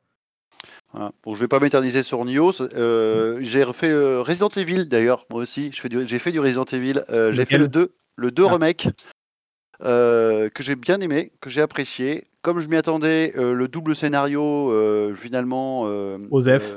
ben, il t'apporte des choses, donc c'était agréable de le faire, mais il y a forcément des, des incohérences dans les, dans les énigmes, parce que les énigmes que tu as fait dans, avec l'un, alors que l'autre c'est dans une, tempora- une temporalité qui est identique, donc tu vas te, Ouais. tu progresses de la même manière dans un temps donné et tu vas refaire les mêmes énigmes que l'autre a déjà fait. Mais putain, pourquoi je refais ça alors qu'elle est peut-être ouais. passée avant, tu vois Donc euh, Eh ben, c'est ce que je disais quand on avait fait le test. Pour moi, c'est le Voilà. truc numéro un. C'est-à-dire que quand tu fais un remake de ce jeu-là, où c'était déjà entre guillemets un peu le défaut du premier, mais bon, enfin de l'original, mais ça passait. Il y a encore qu'ils avaient fait des efforts justement de faire des trucs qui s'interconnectaient. Là, euh, moi, c'est ce qui m'avait choqué en me disant, mais putain, depuis tout ce temps, les gars, vous avez pas, vous êtes pas dit, on va faire un scénario où les deux Voilà. se parlent l'un à l'autre réellement, quoi. Euh, non, ça toujours pas. donc c'est dommage. Malgré tout, le scénario B, quand tu fais l'autre, euh, bah, est pas désagréable à refaire. En plus, tu as, les le, le gameplay dans les doigts, etc. Il est très joli, effectivement. T'as fait quel Euh, personnage? Euh, premier commencé par Claire, j'ai fait donc Ah. euh, Léon ensuite. Euh, j'ai bien aimé le passage avec, on l'appelle Monsieur X, il me semble, je sais plus comment on l'appelle, là. C'est sympa ces passages. Ouais, parce que Ouais. il est. Alors heureusement, c'est pas comme dans le 3, parce que j'ai pas fait le 3 encore, mais c'est pas Ah. le Némésis c'est pas le Némésis du 3, mais Ben, le moment où il est là, il est, il est bien, il est, ta- il est bien timé et euh, ça marche bien. Et puis l'univers sonore, le level, le, le- le sound design est excellent. Euh, non, non, il y a, c'est un bon remake pour ceux qui l'ont pas fait. Franchement, je, Ben, je conseille. tu vas avoir un retardement euh, que justement dans le 3, alors que l'original dans le 3, effectivement, c'était son truc, c'était de- le fameux Nemesis qui te poursuit tout le temps, c'était la mécanique. Là, ils ont fait ça du coup avec Mister X sur le 2. Ben, tu verras que du coup, dans le 3, tu vas avoir le contre-coup, tu vas dire Ah, ben en fait, c'était, il était plus harcelant et plus stressant Mister X que le Nemesis, tu vois. C'est, je, sais D'accord, pas, ouais. je comprends pas pourquoi ils ont fait ça, que- tu vas voir. euh, Ouais, je, je C'est- verrai ça, ouais. Donc le 3. Donc je ferai le 3 aussi parce que je crois qu'il est en plus peu orienté action, donc c'est pas pour me Ouais, déplaire. mais c'est ce que je disais Chemin Babi, c'est que le 3 est beaucoup plus euh, rythmé, beaucoup plus action, beaucoup Ouais. plus. Voilà. Et je trouve que justement, ça fait un bon complément avec le 2 parce qu'il n'y a, il y a pas vraiment la même approche, quoi. Et dans le même registre justement de- d'ambiance et de, de plus action avec le deuxième, donc j'ai refait les. On a pareil, mon pote qui ne peut pas prendre la ne jouer à un, à un jeu comme ça ni à un Resident Evil. Resident Evil, il a joué un petit peu. Euh, quand il savait où il y avait la merde, il, il me laissait aller voir les merdes. Et puis quand il savait où elle était, il fait OK, bah je sais qu'il va ça qui va me tomber sur la gueule. Je vais, je vais faire la, la séquence pour essayer de le buter quoi. Mais le côté surprise, jump scare, ça, il pouvait pas, il peut pas jouer non plus. Donc on a fait, on a fait Dead Space. Euh, moi, je l'avais déjà fait, lui, il le connaissait pas. Et je me dis, c'est quand même con que tu puisses pas jouer à un jeu comme ça parce que c'est quand même des, des jeux références, tu vois. Et euh, donc, on a fait Dead Space. Je trouve que la version 360, donc rétro-compatible, qui ne bénéficie d'aucune euh, optimisation pour le coup, malheureusement, ça, c'est bien un jeu qui mériterait un remake. Voilà. Euh, et on a donc je l'ai refait avec grand plaisir. C'est toujours un jeu aussi bon. Euh, et je suis en train d'entamer le 2. Là, j'ai commencé le 2 d'ailleurs en stream. D'ailleurs, si de temps en temps, je lance le stream sur le downgrade. Euh, Là, je suis actuellement sur, euh, sur le Dead Space 2, euh, qui est plus action aussi.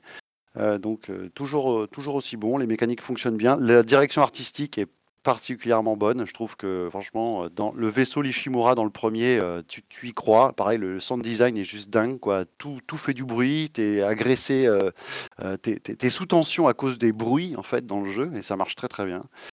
Voilà. Et puis qu'est-ce qu'on a fait d'autre? Je crois que c'est à peu près tout. Si et donc j'ai commencé Resident Evil 7 aussi que j'avais pas fait et, et pour le moment j'aime bien. Pour le moment j'aime bien. Ouais, je suis, je encore est dans le sympa. mode euh, dans le mode Bayou, tu vois, euh, très redneck, très euh, massacre à la tronçonneuse.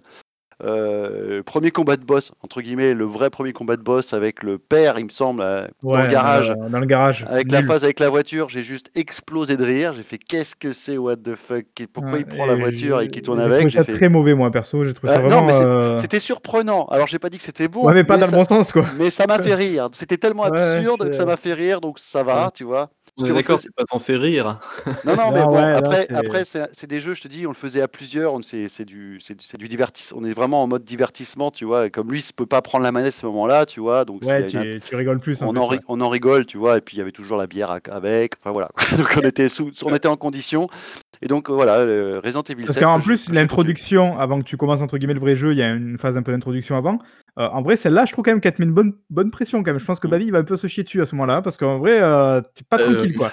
Le tout début, il a fait, il regardait, il était juste en train de regarder mon pote, il a fait, ah non, non, c'est c'est pas possible, je vais pas pouvoir. Je vais pas pouvoir. Ah et puis dès qu'on rentre un petit peu dans l'action, quand tu commences à prendre en main le personnage vraiment, à pouvoir te déplacer, où tu subis pas la, tu subis pas la mise en scène, où toi-même Mm. tu peux être acteur de ton jeu, tout de suite cette tension-là disparaît parce que tu dis ok, euh, c'est- ça reste des mécaniques de gameplay, ça reste des voilà des, des triggers. C'est que jeu vidéo, c'est bon.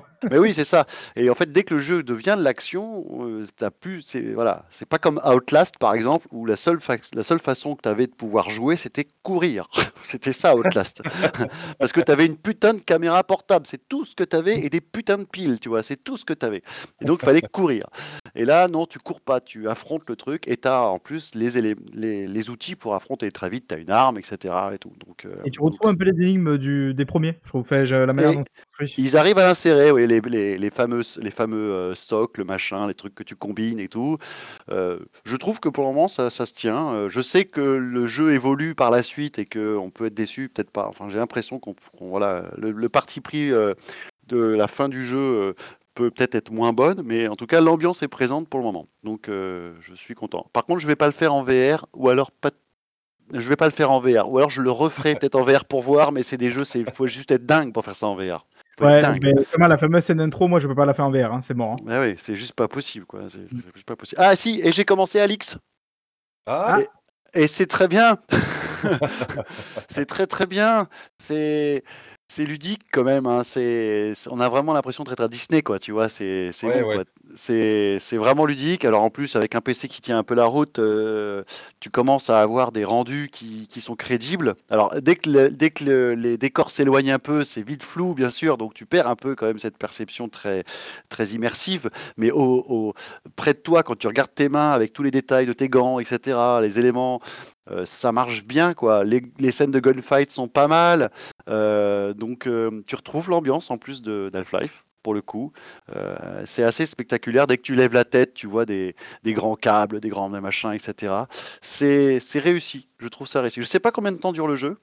j'ai pas mal avancé. J'ai dû faire 3-4 heures. Il dure 12, 12, heures à peu près. Moi, ah bah, je, je suis content. Ouais, c'est, bah, c'est une, je trouve que c'est, c'est une durée de vie euh, plutôt acceptable parce que j'ai bien genre demande, effectivement. Ça m'aurait fait chier qu'il reste 2-3 heures seulement derrière, tu vois. Donc euh, c'est très bien qu'ils aient fait le, qu'ils aient fait ça. Donc est-ce, est-ce vraiment le nouveau Half-Life? C'est la question qu'on peut se poser, quoi. Voilà, le 3, voilà, c'est, on pour, est-ce qu'on pourrait l'assimiler au 3 Pour le moment, j'ai l'impression que ça pourrait être un 3, tu vois. Comme il n'y aura ah. jamais de 3, euh, mieux vaut que tu l'assimiles au 3, effectivement. Ouais, bah si s'il s'appelle Alix au lieu de 3, ça me dérange pas. Moi, j'ai du on a du Half-Life avec le Alix, hein, Exact. Exact, c'est du fan service, bah oui. et c'est bien fait. Euh, c'est bien fait et tout ça, donc je le fais avec le Quest, euh, en link, donc Ah voilà. c'est ça marche C'est super techno, hein, le Ouais, Quest ouais, surtout que tu as aucune contrainte en termes de capteur, je veux dire, c'est vraiment incroyable et même en flux, même en en sans fil etc., ça marche bien, hein ça marche bien sur des jeux qui demandent peut-être. Alors, c'est optimal avec le Link sur un Alix, mais sur des jeux qui sont moins euh, exigeants graphiquement parce que c'est un, un, une direction artistique peut-être plus épurée ou plus jouée, tu vois. Euh, genre sur un Beat Saber, il n'y a aucun besoin d'avoir un Link, tu vois, par exemple. Ah ça marche, ça marche très très bien sans fil, quoi. Beat Saber sans fil, ça doit, être, ça doit être le feu, franchement. Voilà, donc euh, c'est une bonne techno et surtout à un prix quand même vachement acceptable hein, en termes de rapport qualité-prix. C'est une bonne bonne techno, hein, franchement. Alors, ça, c'est Facebook, ça fait chier. Ouais. L'installation, ça m'a bien pété les couilles. Je vous cache pas. Ou ah oui, alors il faut aussi installer l'appli mobile. Mais pourquoi? Pourquoi tu veux m'installer l'appli mobile? Pourquoi tu veux connecter tout ça, toutes ces merdes? Moi, je veux juste mettre mon casque et jouer, quoi. Ben non. Bon, une fois que ça s'est fait.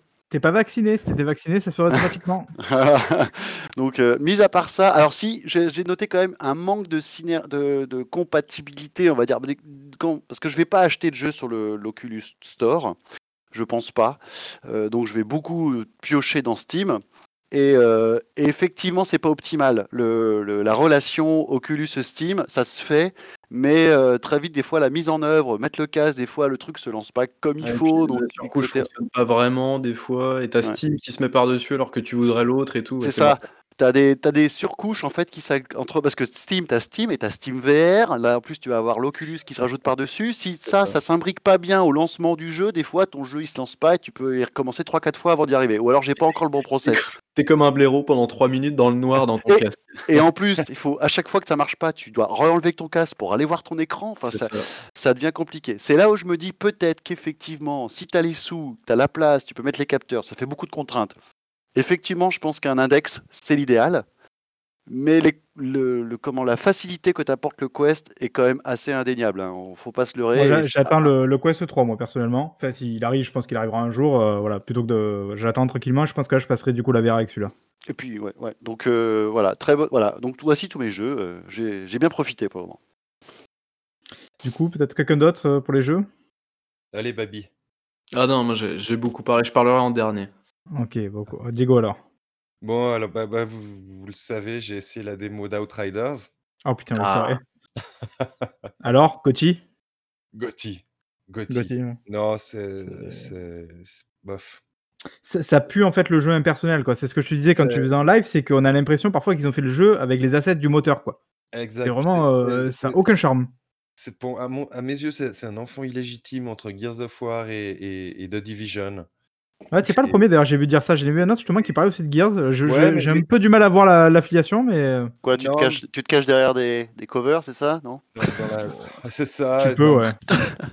Mais euh, puis ça, ça manquait de punch. ma- Franchement, vous vous foutez de la gueule du jeu, mais j'ai testé la démo et j'ai trouvé ça Ah, trop dégueulasse. Non, franchement, honnêtement, j'ai, enfin, tout le monde ça arrête pas donnait de pas envie, moi, en tout cas. le.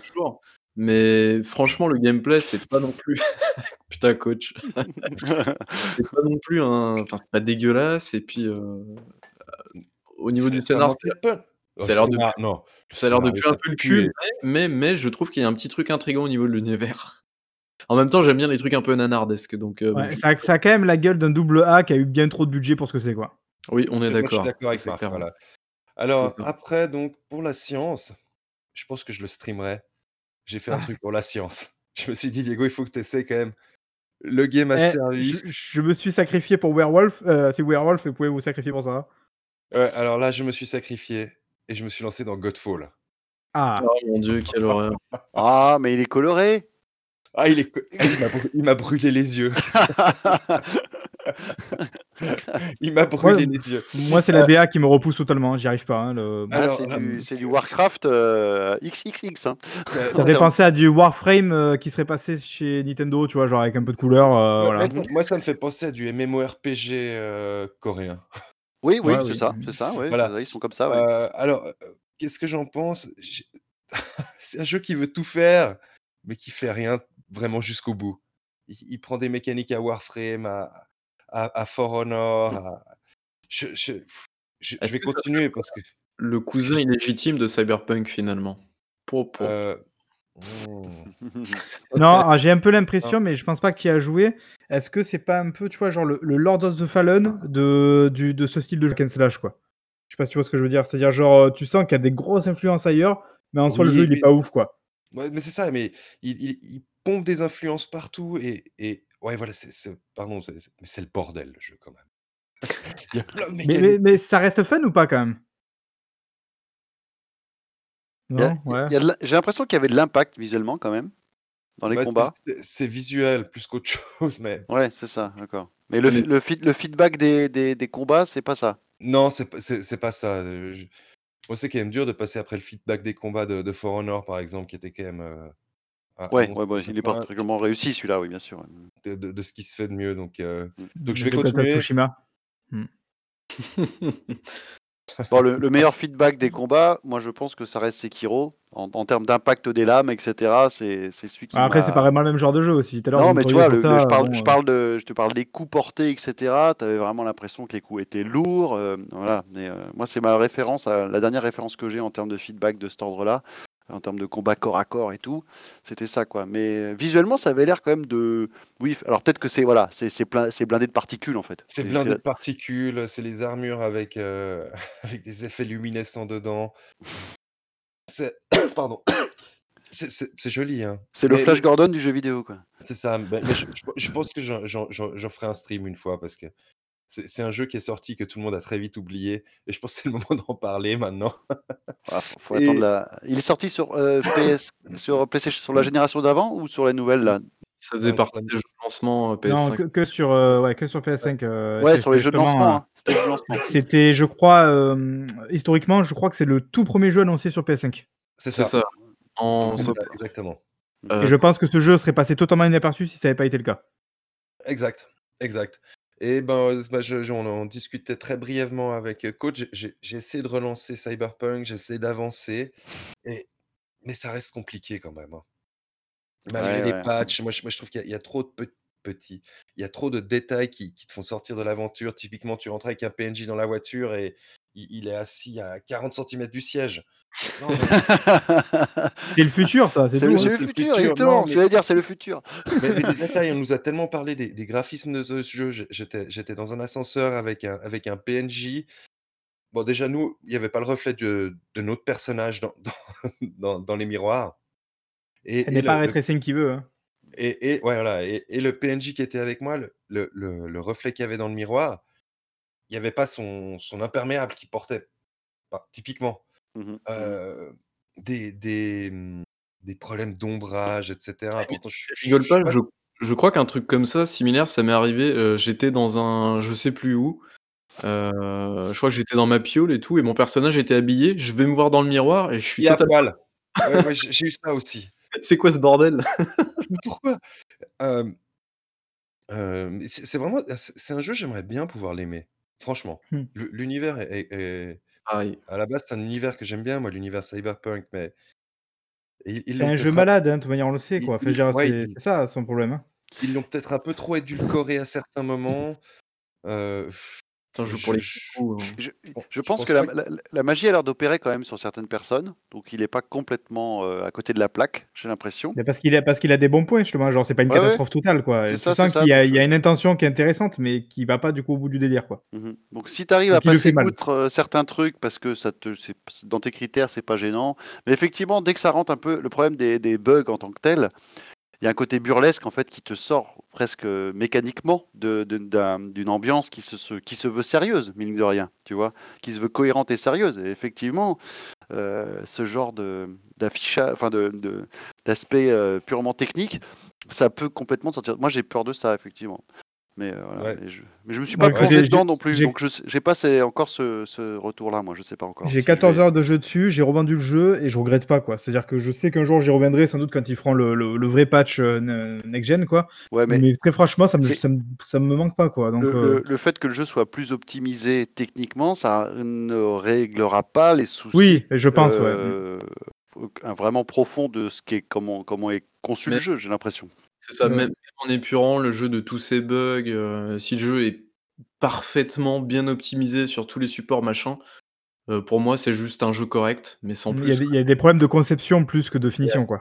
Et même Ouais, des ouais. problèmes d'ambiance, heu, des trucs comme tu dis coach, des trucs Même- mais qui mais- te sortent de l'ambiance, mais c'est incroyable quoi, genre. Enfin, que ça te sort de l'ambiance, que l'ambiance a l'air d'être présente, mais c'est c'est les, c'est les trucs autour qui te la- qui t'en sortent, j'ai l'impression. Parce que l'ambiance, la, la ville a l'air d'être quand même assez folle, mine de rien, tu vois. Donc, Ouais, euh, non, ça- mais il y a, il y a- il y a trop de, de, de références déjà. qui- ils, ont, ils ont tellement tout voulu rentrer dedans au forceps, les C'est ça. références à d'autres jeux, etc.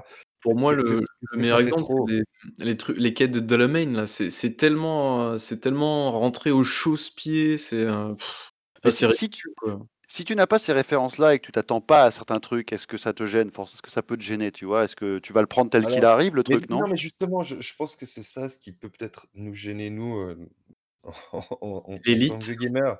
Non, vieux, vieux gamer un peu râleur. Moi, moi, ce qui me gêne déjà, c'est que c'est pas assez sombre.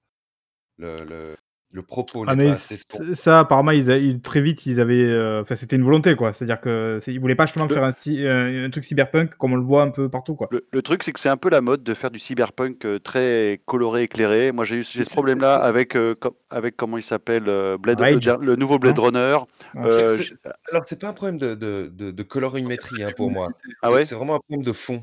D'accord, ok. Parce que le, le- le- le jeu de rôle était, était vraiment hyper sombre, avec, avec vraiment la, la- la guerre entre les méga corporations, etc.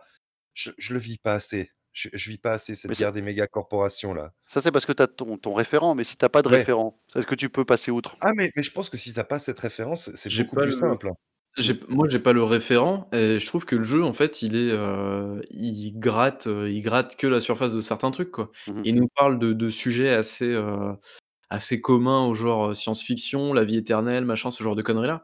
Mais, finalement, tout ce qu'il fait, je trouve, il, c'est pas qu'il fait mal, mais il va pas au fond des choses, il fait des il fait des trucs, heu, Ah. des trucs, ouais, c'est marrant, machin, qui coulole, tout ça, mais Exactement, exactement. Moi, je trouve qu'il qu'il coule lise trop de choses. Mais, ça, je pense que c'est aussi du. Enfin, je pense que ça découle aussi d'un aspect, d'un aspect purement esthétique où on esthétise trop, on esthétise trop le cyberpunk aujourd'hui, comme dans Alita, enfin Gumn, le, le, le film, Ouais. le, le film, euh, comme donc le nouveau Blade Runner que je trouve euh, pareil. euh, trop esthétisé en fait. Il y a un côté un peu sombre, crade et poisseux dans le cyberpunk, dans mon image que j'ai du cyberpunk. Alors je pense qu'il y a Mhm. peut-être différentes visions du cyberpunk et qu'il y, a deux- il y en a qui l'ont fait de différentes manières, mais moi l'image que j'en ai c'est ce côté-là, c'est la décharge, c'est euh, les mecs dans, le, dans, dans les ruelles, etc. Mm. Et voilà. Alors certes du néon, mais aussi beaucoup de forcément beaucoup de noir. Là on parlait dans le chat que c'est la ville est belle de, nuit et moins de jour parce qu'effectivement on a cette image du cyberpunk de nuit. Genre en gros il fait nuit, il pleut, tu vois. C'est ça c'est Blade Runner le premier, tu vois. Et moi j'ai ces références là qui sont qui sont finalement un peu un peu basiques. Peut-être que je me plante en, en pensant ça. Donc euh, et je pense qu'effectivement ils ont voulu trop esthétisé parce que la technique, ils, ils se disent on a la technique, on va en afficher de la technique. Sauf qu'ils savaient pas, euh, et pour le coup, ils, étaient- ils ont été trop ambitieux. Et effectivement, c'est c'est que de la surface, quoi. C'est un skin. Tu vois. Mais, mais comme bah, Ouais. effectivement, Palmito, je suis d'accord avec toi. Le, le, le- le- c'est- c'est c'est le- c'est trop édulcoré. Le propos est trop édulcoré pour du cyberpunk. Est-ce que Deus Ex le faisait mieux, par exemple? J'ai trouvé Deus Ex, ouais. Deus Ex, c'est Plus plus sombre. intéressant dans son propos. Disons qu'il a en fait un seul propos, il se concentre vraiment dessus, et à la Mhm. fin de l'aventure, tu retiens ce qu'il a voulu te dire. Ouais, c'est tu ça. vraiment les Il problématiques. s'éparpille pas, quoi. C'est ça. Bah, Alors tu que vois, De- Deus Ex, c'est quand même assez lumineux comme jeu, quelque part. Il y a, il y a beaucoup de néons, etc. C'est pas dérangeant, mais. mais Ah, mais il y a le dor, il y a le- il y a le dor du cendrier, tu vois, dans Deus Ex, tu vois. Il y a ce côté-là, tu vois. Il y a ce côté un peu, euh, voilà. Un peu presque bar, bar jazz, enfin ce côté un peu euh, vieille, euh, basse ville, en fait. Ouais, tu vois. voilà. Mm. Donc, donc voilà à quoi j'ai joué. ouais, Rien de plus? C'est triste. Euh, Bon. Non, il me semble que c'est tout. Ah non, ouais, je, je fais, je fais un peu de, de, de Remnant from the Ashes. Je me suis Ah payé oui. les DLC. Mm. Et j'aime bien ce jeu. Voilà. je l'ai je l'ai terminé. Je fais Écoutez, DLC. moi ça va être très rapide, je joue juste en ce moment à Mario, Mario 3D World. Euh, Ah, J'ai quasiment fini le jeu de base, donc après je passe à, à Bowser. Euh, et voilà, et c'est tout. Donc euh, à Et penses et, et pour un Mario, t'en penses quoi? Mais moi j'avais déjà joué au jeu euh, sur, sur Wii U, donc Sur Wii, je- ah, tu fais partie de l'élite, toi, d'ac- d'accord. On se comprend, on se comprend, n'en Donc, dis pas plus. voilà. Donc, bah, le jeu est toujours c'est assez intéressant quand même d'y rejouer après avoir joué à Mario Odyssey parce que je trouve vraiment que Mario 3D World est meilleur que Odyssey quoi. Enfin, je, je prends bien plus mon pied sur celui-là que sur, sur Odyssey quoi. Donc je, je suis quand même très curieux de voir ce qu'ils ont fait avec Bowser Fury, euh, si jamais il y a une vraie, euh, s'ils renouvellent un peu le truc ou, Ouais. ou s'ils restent euh, dans le même truc quoi. Le, le truc, c'est que 3D World est un peu la- une formule à l'ancienne qui se joue à Mm. l'ancienne, c'est-à-dire tu peux y jouer plusieurs heures consécutives et tu progresses, etc. Et c'est pas lassant. Euh, Odyssey, moi j'y ai pas encore joué le jour où j'y jouerai, le jour où j'aurai une Switch. Mm. j'y jouerai forcément parce que je veux me confronter au dernier Mario Nintendo, faut quand même pas déconner. Euh, et j'ai, j'ai- de par l'expérience que j'en entends autour de moi, j'ai l'impression que c'est un jeu euh, qui se picore en fait pour l'apprécier. C'est-à-dire qu'il faut y jouer une heure max, faire deux trois Mhm. conneries euh, dans l'univers, poser la manette, revenir plus tard, et que c'est un jeu qui, qui peut se délayer, tu vois, comme ça sur un temps long. Et c'était la meilleure façon de profiter d'Odyssée. Euh, donc euh, C'est, hum, D'ailleurs, c'est pas euh, quand, quand tu y penses, c'est un petit peu le même principe que les noix Korogu dans le dernier Zelda. Finalement, c'est un jeu apéritif qui joue en petites sections parce que euh, petite session, pardon, justement parce que il est taillé pour son support, pour la Switch. C'est-à-dire des peu, des courtes sessions et voilà. Après, je, je- moi, j'ai pas, pour le coup, Mhm. euh, Zelda, j'y ai passé euh, des heures et des heures consécutives dessus euh, parce que j'aime l'exploration et que le jeu s'y prête, euh, invite à l'exploration, tu vois, un peu comme en Red Dead Redemption 2, euh, où tu ne peux ne faire que te balader. Donc, c'est quand même pas le même registre. Je pense qu'on peut faire aussi ça avec Zelda, alors que Odyssey, je pense que ça se cantonne à ça. C'est-à-dire qu'il faut vraiment, enfin, tu vois, ou alors tu adhères au truc et que voilà. Mais si un peu plus réfractaire à la formule, il faut surtout pas forcer et y aller petit à petit. Et c'est le meilleur moyen de mieux faire passer la pilule. Par contre, le truc, tu vois, c'est que de, du coup, de rejouer à ce Super Mario 3D World, ça me donne envie de jouer parce que j'ai jamais fait celui-ci au, Captain Todd qui était sorti du coup euh, à côté, que j'ai jamais fait du coup. Et tu sais, qui est un peu, je sais pas si, si tu vois là, c'est ces niveaux où tu joues avec euh, Todd, euh, voilà, et qui je trouve sont vraiment hyper intéressants en termes de perspective, puzzle et compagnie. Donc du coup, ça me donne envie de jouer à ce jeu-là, donc je pense que je prendrai celui-là après. Oh, le. Voilà. Il faut bien occuper la Switch, hein, et vu que moi je vais pas acheter euh, Monster Hunter Rise, euh, j'ai pas le choix. Donc euh, mon Il sort prochain, sur ça sera PC. Mario Golf, tu vois. Il sort sur PC, pourquoi lâcher sur Switch? Oui, d'ailleurs, toi au final, tu vas l'acheter sur PC alors. Ah bah, je vais pas acheter une Switch. Si le jeu sort ailleurs que sur Switch, je vais pas acheter une, Swi- une Switch pour Monster Hunter Rise, c'est c'est sûr. oui. J'imagine coach regarder chacun des Nintendo Direct juste pour voir si j'ai pas besoin d'acheter une Switch, euh, je peux continuer Bah, ailleurs. le, le seul jeu, et je l'ai dit de- depuis le départ, c'est qui me ferait acheter une Switch, c'est Metroid Prime 4. Tu vois, donc Ah, je suis pas prêt d'acheter une, t'es- je suis ouais, pas prêt t'es pas d'acheter une. Switch, hein, tu vois. Donc, C'est clair. Ah, bon, bon, ma foi. Alors du coup, Babi, à quoi t'as joué toi? Euh, du coup, j'ai terminé The Division 2. Et oui, on peut terminer The Division 2, c'est incroyable. Euh, j'ai tué Faylo, souvenez-vous, dans le premier The Division. C'était la, la meuf typée euh, asiatique qui vous accueillait à New York.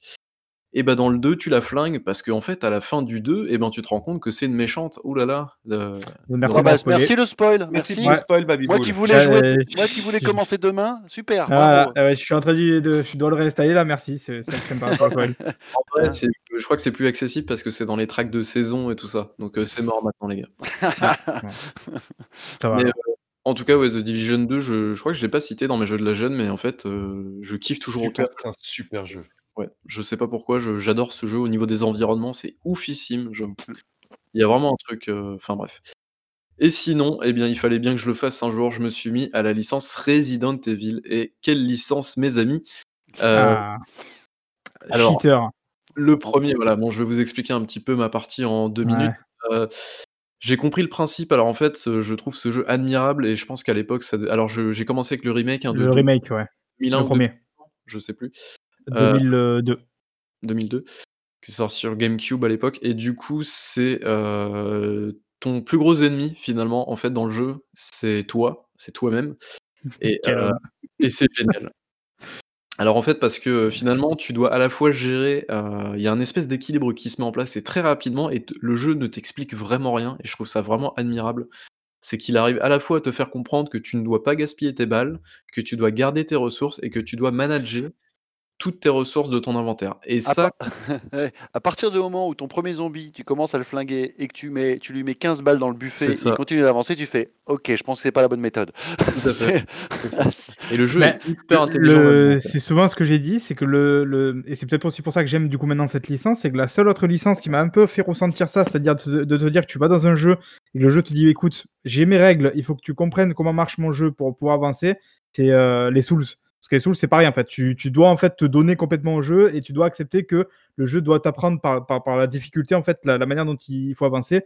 C'est pareil avec Resident Evil, en fait, tu as vraiment une sorte de processus, heu, de progression qui est très propre à Resident Evil, quoi et j'étais sûr que le jeu te plairait justement grâce à ça.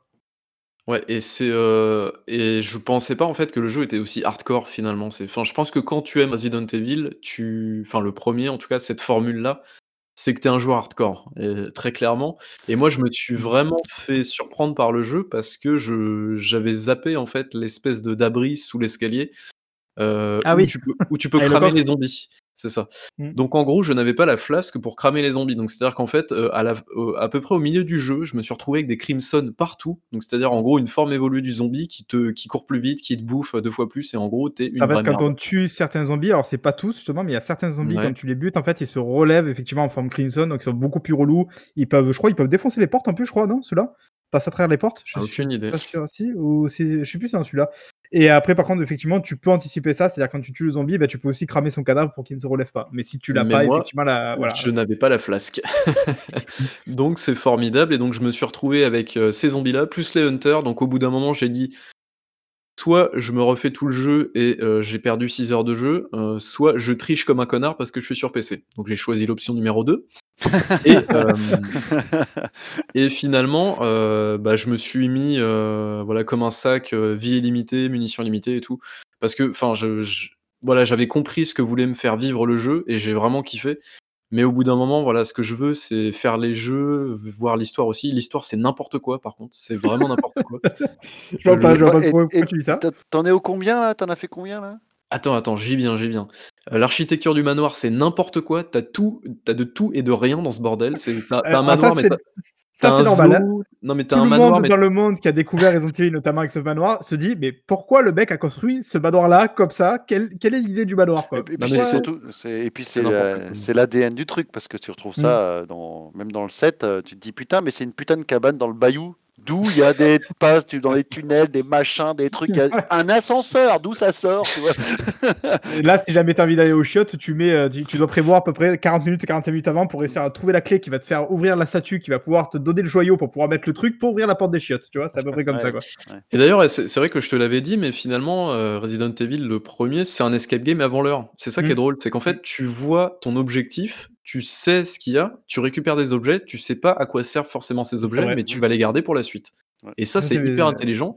Et finalement, ce jeu-là, c'est pas du tout un jeu d'horreur, c'est un jeu de puzzle avec des contraintes horrifiques. On va dire ça comme Bah, ça. je l'ai toujours dit que les zombies, et c'est pour ça que pour moi, heu, ça bascule dans le mauvais truc à partir du 4, c'est que de base, les zombies, c'est juste un setup. C'est juste, euh, C'est pas l'intérêt Ouais, du jeu, quoi. Les zombies sont là pour t'emmerder, te faire des obstacles dans ton exploration, mais le jeu de base, c'est explorer, Ouais, faire les puzzles et comprendre comment ça marche, ces trucs, quoi. le, le truc, c'est que euh, tu- on l'a fait à l'époque et moi, je crois pas l'avoir fini parce que justement, j'aurais bien aimé avoir l'option numéro 2 de Babi en disant, moi, j'ai envie de profiter du jeu un peu différemment, tu vois. accessible, ouais. Mm. Et que je suis peut-être pas allé au bout à l'époque et qu'aujourd'hui je profite de d'y jouer avec ces, ces cheats là parce que le jeu est pas désagréable à faire parce que on est j'aime bien un peu plus le côté action et un peu nettoyer de certains couloirs parce que j'ai pas envie de repasser cinq fois par le même couloir où il faut que j'évite cinq fois les mêmes zombies.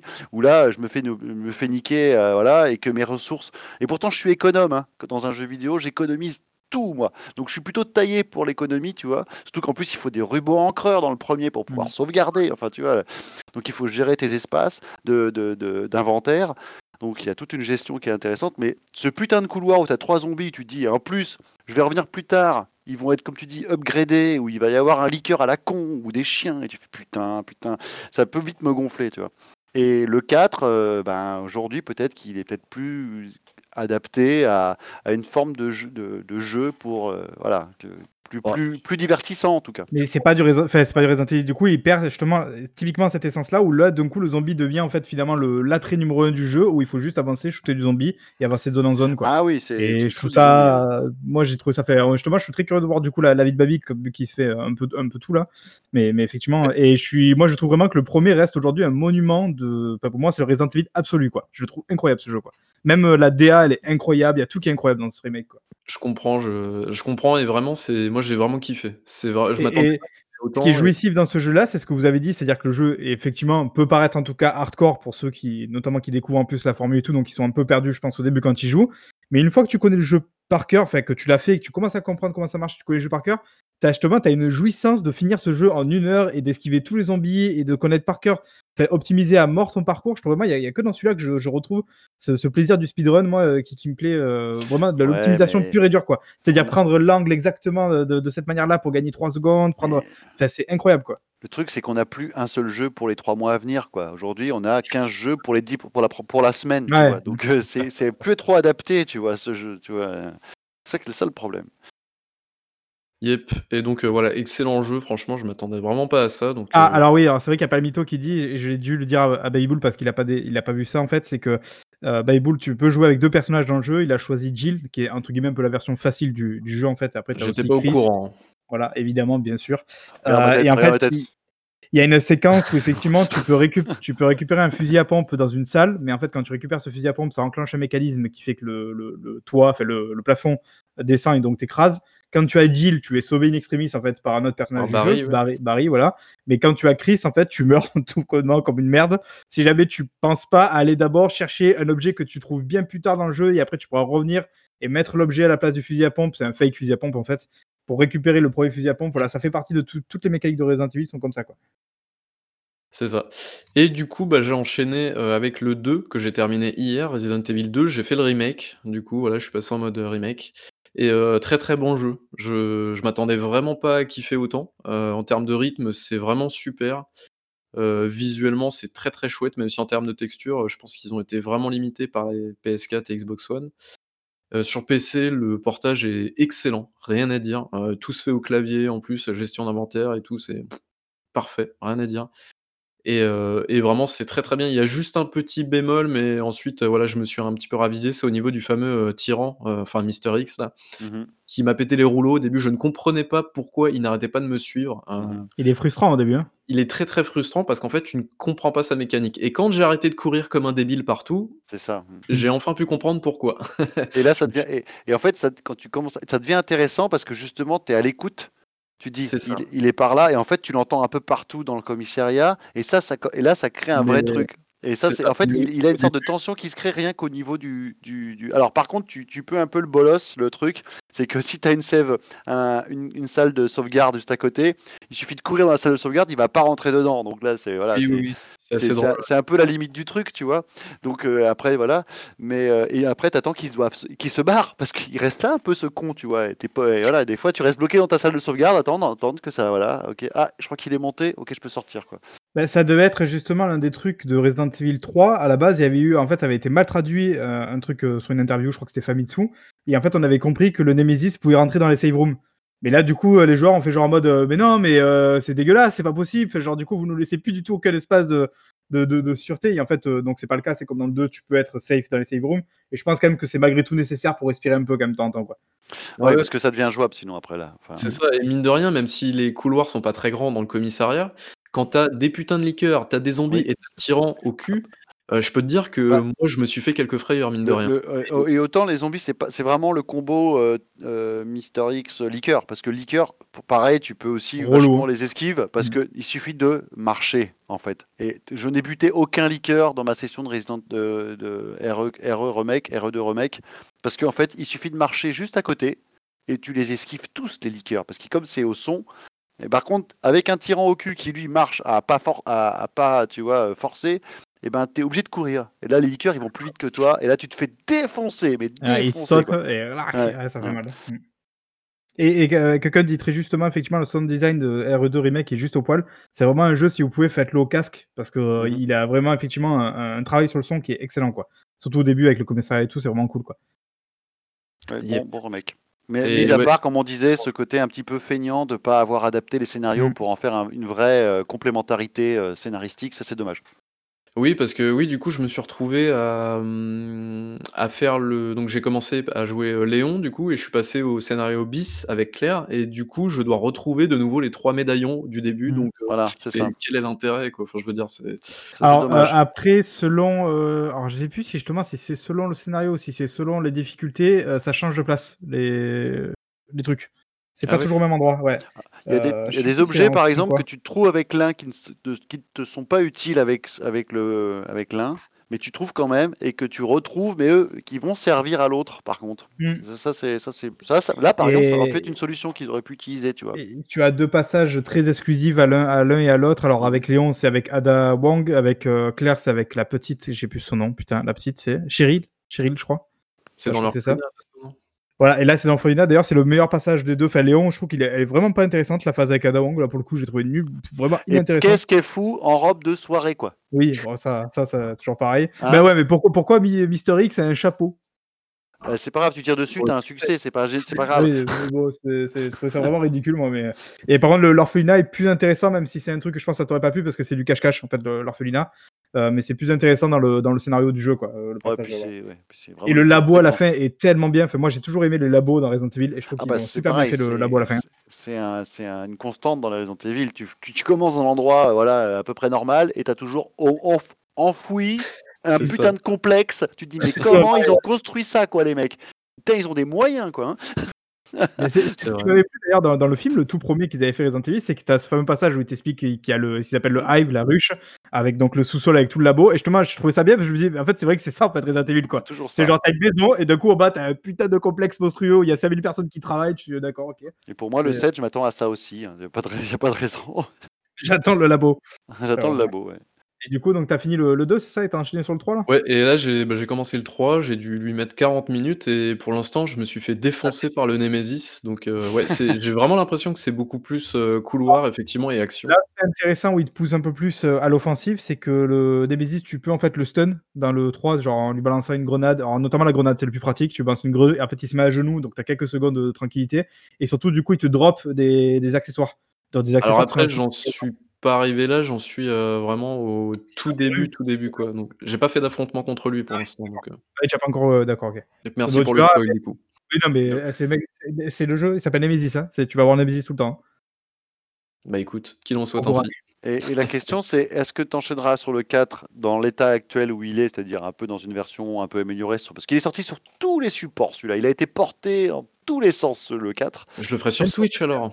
par exemple. Mais, mais en fait, est-ce qu'on s'attend pas quand même à ce que Capcom continue Oui, sa, sa campagne de remake et qu'on ait un, un remake du 4 quoi? C'est ça la question. Pour moi, il faut remake le 4 parce que je trouve qu'il est devenu injouable aujourd'hui.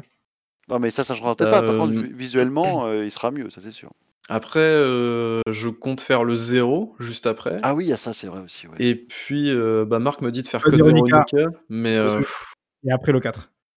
et après je vais je vais faire 4, 5, 6 et puis moi celui qui me fait le plus flipper c'est le 7 parce que la première personne c'est c'est enfin le le truc flippant c'est forcément décuplé. Tu, tu Attends, vas avoir ça dans la première heure. où finalement tu découvres et après très vite tu retrouves ces mécaniques. En plus, tu auras eu la, auras eu les- l'expérience des précédents et les mécaniques, tu vas retomber dessus, tu vas faire OK, je sais dans quoi je m'engage et ça va tout de suite te Et après, le rassurer. côté nanar va, va rattraper le tout. Oui, oui, oui. Donc euh, non, je pense que c'est c'est vrai que c'est il fait peur. au- voilà, il donne une impression, mais qui est pas celle qui va donner à- au Ouais, elle, final. elle, elle dure pas très longtemps. C'est ça. Yep, bah, c'est bon, c'est déjà pas mal, hein, j'ai du pain sur le planche en tout cas. Clairement, ouais. Ouais. Coup, c'est Ouais. bon, je crois qu'on a fait son tour. Euh, rien d'autre à rajouter avant qu'on on ferme Non, les non. écoutilles? Non Je sais, euh, Diego, je vois dans tes yeux, ça a été long, Diego. C'est la faute à coach, hein, regarde, coach il est là, t'as vu, voilà, tout part en couille, on a Ah, fait plein de jeux en plus et j'ai pas parlé Ah de, euh, de, de plein de jeux. euh, Tu veux Genre, pas euh, nous donner ton avis sur The Medium aussi, coach, vite fait là? Ah oui, rapido. Ah. Euh, oh, je pense que ça va rejoindre ce qu'on en avait un tout petit peu évoqué entre nous, les trucs. Euh, Medium, j'ai bien aimé. Je trouve que euh, on passe très vite les, les, les je dirais les per- le côté perfectible de certains par- de certains du jeu, de certains pro- problèmes du jeu, mais au final l'ambiance est posée dès le départ et elle te lâche pas en fait. Et c'est ce qui fait euh, que tu, tu vas au bout. Il est suffisamment court pour être euh, voilà. Il se perd pas trop non plus. C'est un jeu finalement solo à couloir au final. Ouais. Euh, donc euh, tu, tu comprends très vite dans quoi tu mets les pieds et euh, je trouve que l'ambiance est très réussie. Donc c'est une bonne note pour un jeu finalement qui, qui, qui, qui- a conscience de ses limites en fait. Donc à partir de là, il essaie de pas trop en faire et il le, ce qu'il fait, il le fait bien. Donc euh, euh, plutôt agréablement surpris. Ouais. Ok, bon, ça rejoint finalement le- notre Voilà. avis de, de dernière. Mhm. Euh, Voilà. non, non, il y a deux semaines déjà, du coup. Donc voilà, Oui, jouer à vraiment, excellent, donnez-lui sa chance. C'est vraiment un jeu qui vaut, euh, qui vaut le, Alors faut le pas coup. dire excellent justement. Faut, faut pas trop en, faut pas Pour moi, il est excellent. le- faut, faut pas trop le, le- le survendre parce Il est que en je- adéquation avec son budget, avec ses voilà, c'est ça, c'est ça. Faut Non, mais le prendre. euh, Peut être un jeu excellent. C'est-à-dire, effectivement, la maniabilité, elle est nulle. Le jeu est relativement ingrat techniquement, pour pas dire des fois même assez moche. Il y a plein de trucs limite comme ça. Mais je veux dire, euh, je préfère 100 fois ça avec le scénario qu'il a, avec le propos qu'il a et la manière dont il le fait, et avec vraiment une ambiance et un truc. Voilà, avec, euh, il a une âme ce jeu, quoi. Alors que bah, tu peux mettre le meilleur des AAA, euh, hashtag coucou Assassin's Creed. Je me suis fait mille fois plus chier sur Assassin's Creed. Pourtant, voilà, bah, le jeu est, Bah, il est et aussi mille fois, il est aussi mille fois plus long. euh, Ouais. donc, euh, donc, euh, c'est mille fois plus chiant du coup aussi en plus tu vois fait, genre, voilà genre, il- tout est bien fait c'est du triple A il y a plein de mécaniques il y a plein de trucs il y a plein de contenu mais bon bah d'ailleurs je retiendrai euh, The Medium alors que Assassin's Creed la seule chose que je ça. retiendrai on- C'est un- un jeu dont on retient, donc c'est déjà une bonne, c'est déjà bien. C'est déjà bien. pour moi ça fait un jeu excellent pour moi Mhm, mhm. voilà après bon fait. Pareil, il a eu 70 de métacritique il s'est fait troller un peu par tout le monde euh, parce que peut-être qu'il y en a certains aussi qui attendaient euh, quelque chose qui, qui n'est pas c'est-à-dire un survival horror c'est pas c'est pas le triple A c'est parce qu'en plus c'était Ouais. le les jeux next gen euh, full next gen euh, série donc euh, Et puis, et puis il, fait, il fait un peu honneur à, un peu à- au, au genre qui- qu'il incarne, c'est-à-dire qu'il y a du Resident Evil dans The Medium par les puzzles, il y a du Silent Hill aussi de par les, les environnements.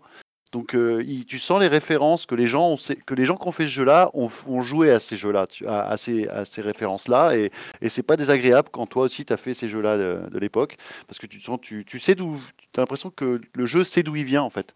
Donc euh, il se ment pas à lui-même, euh, il, ressort ce qui, ce, qui, ce qui a plu dans ses anciens jeux. Quoi.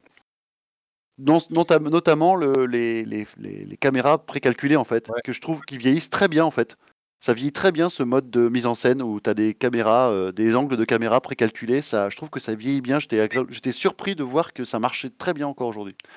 S'ils avaient quand même pu faire un effort du coup sur la maniabilité, parce que bon, avoir des caméras fixes c'est bien, avoir une maniabilité un peu plus sympa, Ah, c'est. pas autant la maniabilité que la raideur euh, générale euh, du perso, du tout. Ouais, ouais, c'est sûr. C'est sûr qu'il n'y a pas de la motion capture à tous les coins de rue, hein, ça c'est sûr. Ah, ça, ça manque. Mais ils n'avaient pas les moyens, ça c'est sûr. Bon, bah écoutez, en tout cas, euh, merci d'avoir évidemment participé à ce podcast. Merci pour votre avis. Merci, coach, évidemment, d'avoir fait ce retour fracassant. Euh, On sait que tu viens de temps en temps un peu pour nous délivrer la bonne parole. Heureusement que tu es là. Euh, et voilà, bah, du coup, on vous dit à dans deux semaines, j'imagine, pour le prochain podcast. Et on l'a déjà dit en début de truc, mais évidemment, il y a des nouveaux trucs à aller voir sur notre YouTube, donc n'hésitez pas. D'ailleurs, Babi, je pense que à terme, on mettra aussi le, donc, le rétrograde, qui est le récap euh, en version audio, je pense. Ouais, on va le mettre en audio, je pense. Ouais. Comme tu le dis si bien, on essaie de pas oublier non plus les, les- les premiers suiveurs euh, qui sont parmi nous. Euh, mais voilà, donc on a plein de trucs qui devraient arriver. Euh, évidemment, il y a Diego qui continue de streamer encore et toujours. Euh, Ouais, un- je, je vais, je vais aussi rajouter ma, ma pierre à l'édifice au niveau du stream. En général, dans la journée, je peux faire, je peux faire quasiment, je peux caler de temps en temps, mais c'est un petit peu à la, à la rage, donc euh, c'est pas forcément suivi sur les réseaux, sur, sur Twitter, mais je peux caler deux heures de jeu euh, du jeu du moment euh, sur, sur le, le stream. Ah, ça, c'est des engagements. Attention, tu l'as fait en live. Il y a le replay. euh, le monde le sait maintenant. Tu t'es Voilà. engagé. Ouais, mais il y a, bah oui, bah euh, ah non parce que comme j'ai hosté ma chaîne, il y a, c'est pas dans les l'historique de la ch- de downgrade sur Twitch, je crois, Mm. je crois pas que, donc euh, il y a pas les preuves, euh, mais, je vais continuer Dead Space 2 par exemple, voilà. Ok, bon bah du coup je vous dis euh, ciao ciao à tout le monde, à la prochaine et merci une fois de plus les gars d'avoir participé à tout ça. Et pour tous ceux qui sont dans le chat, évidemment merci de nous avoir suivis et, ceux qui nous évidemment vous êtes toujours aussi bien aussi, euh, comme d'habitude. Allez, ciao, ciao. Ciao. À bientôt. Ciao, ciao. Ciao.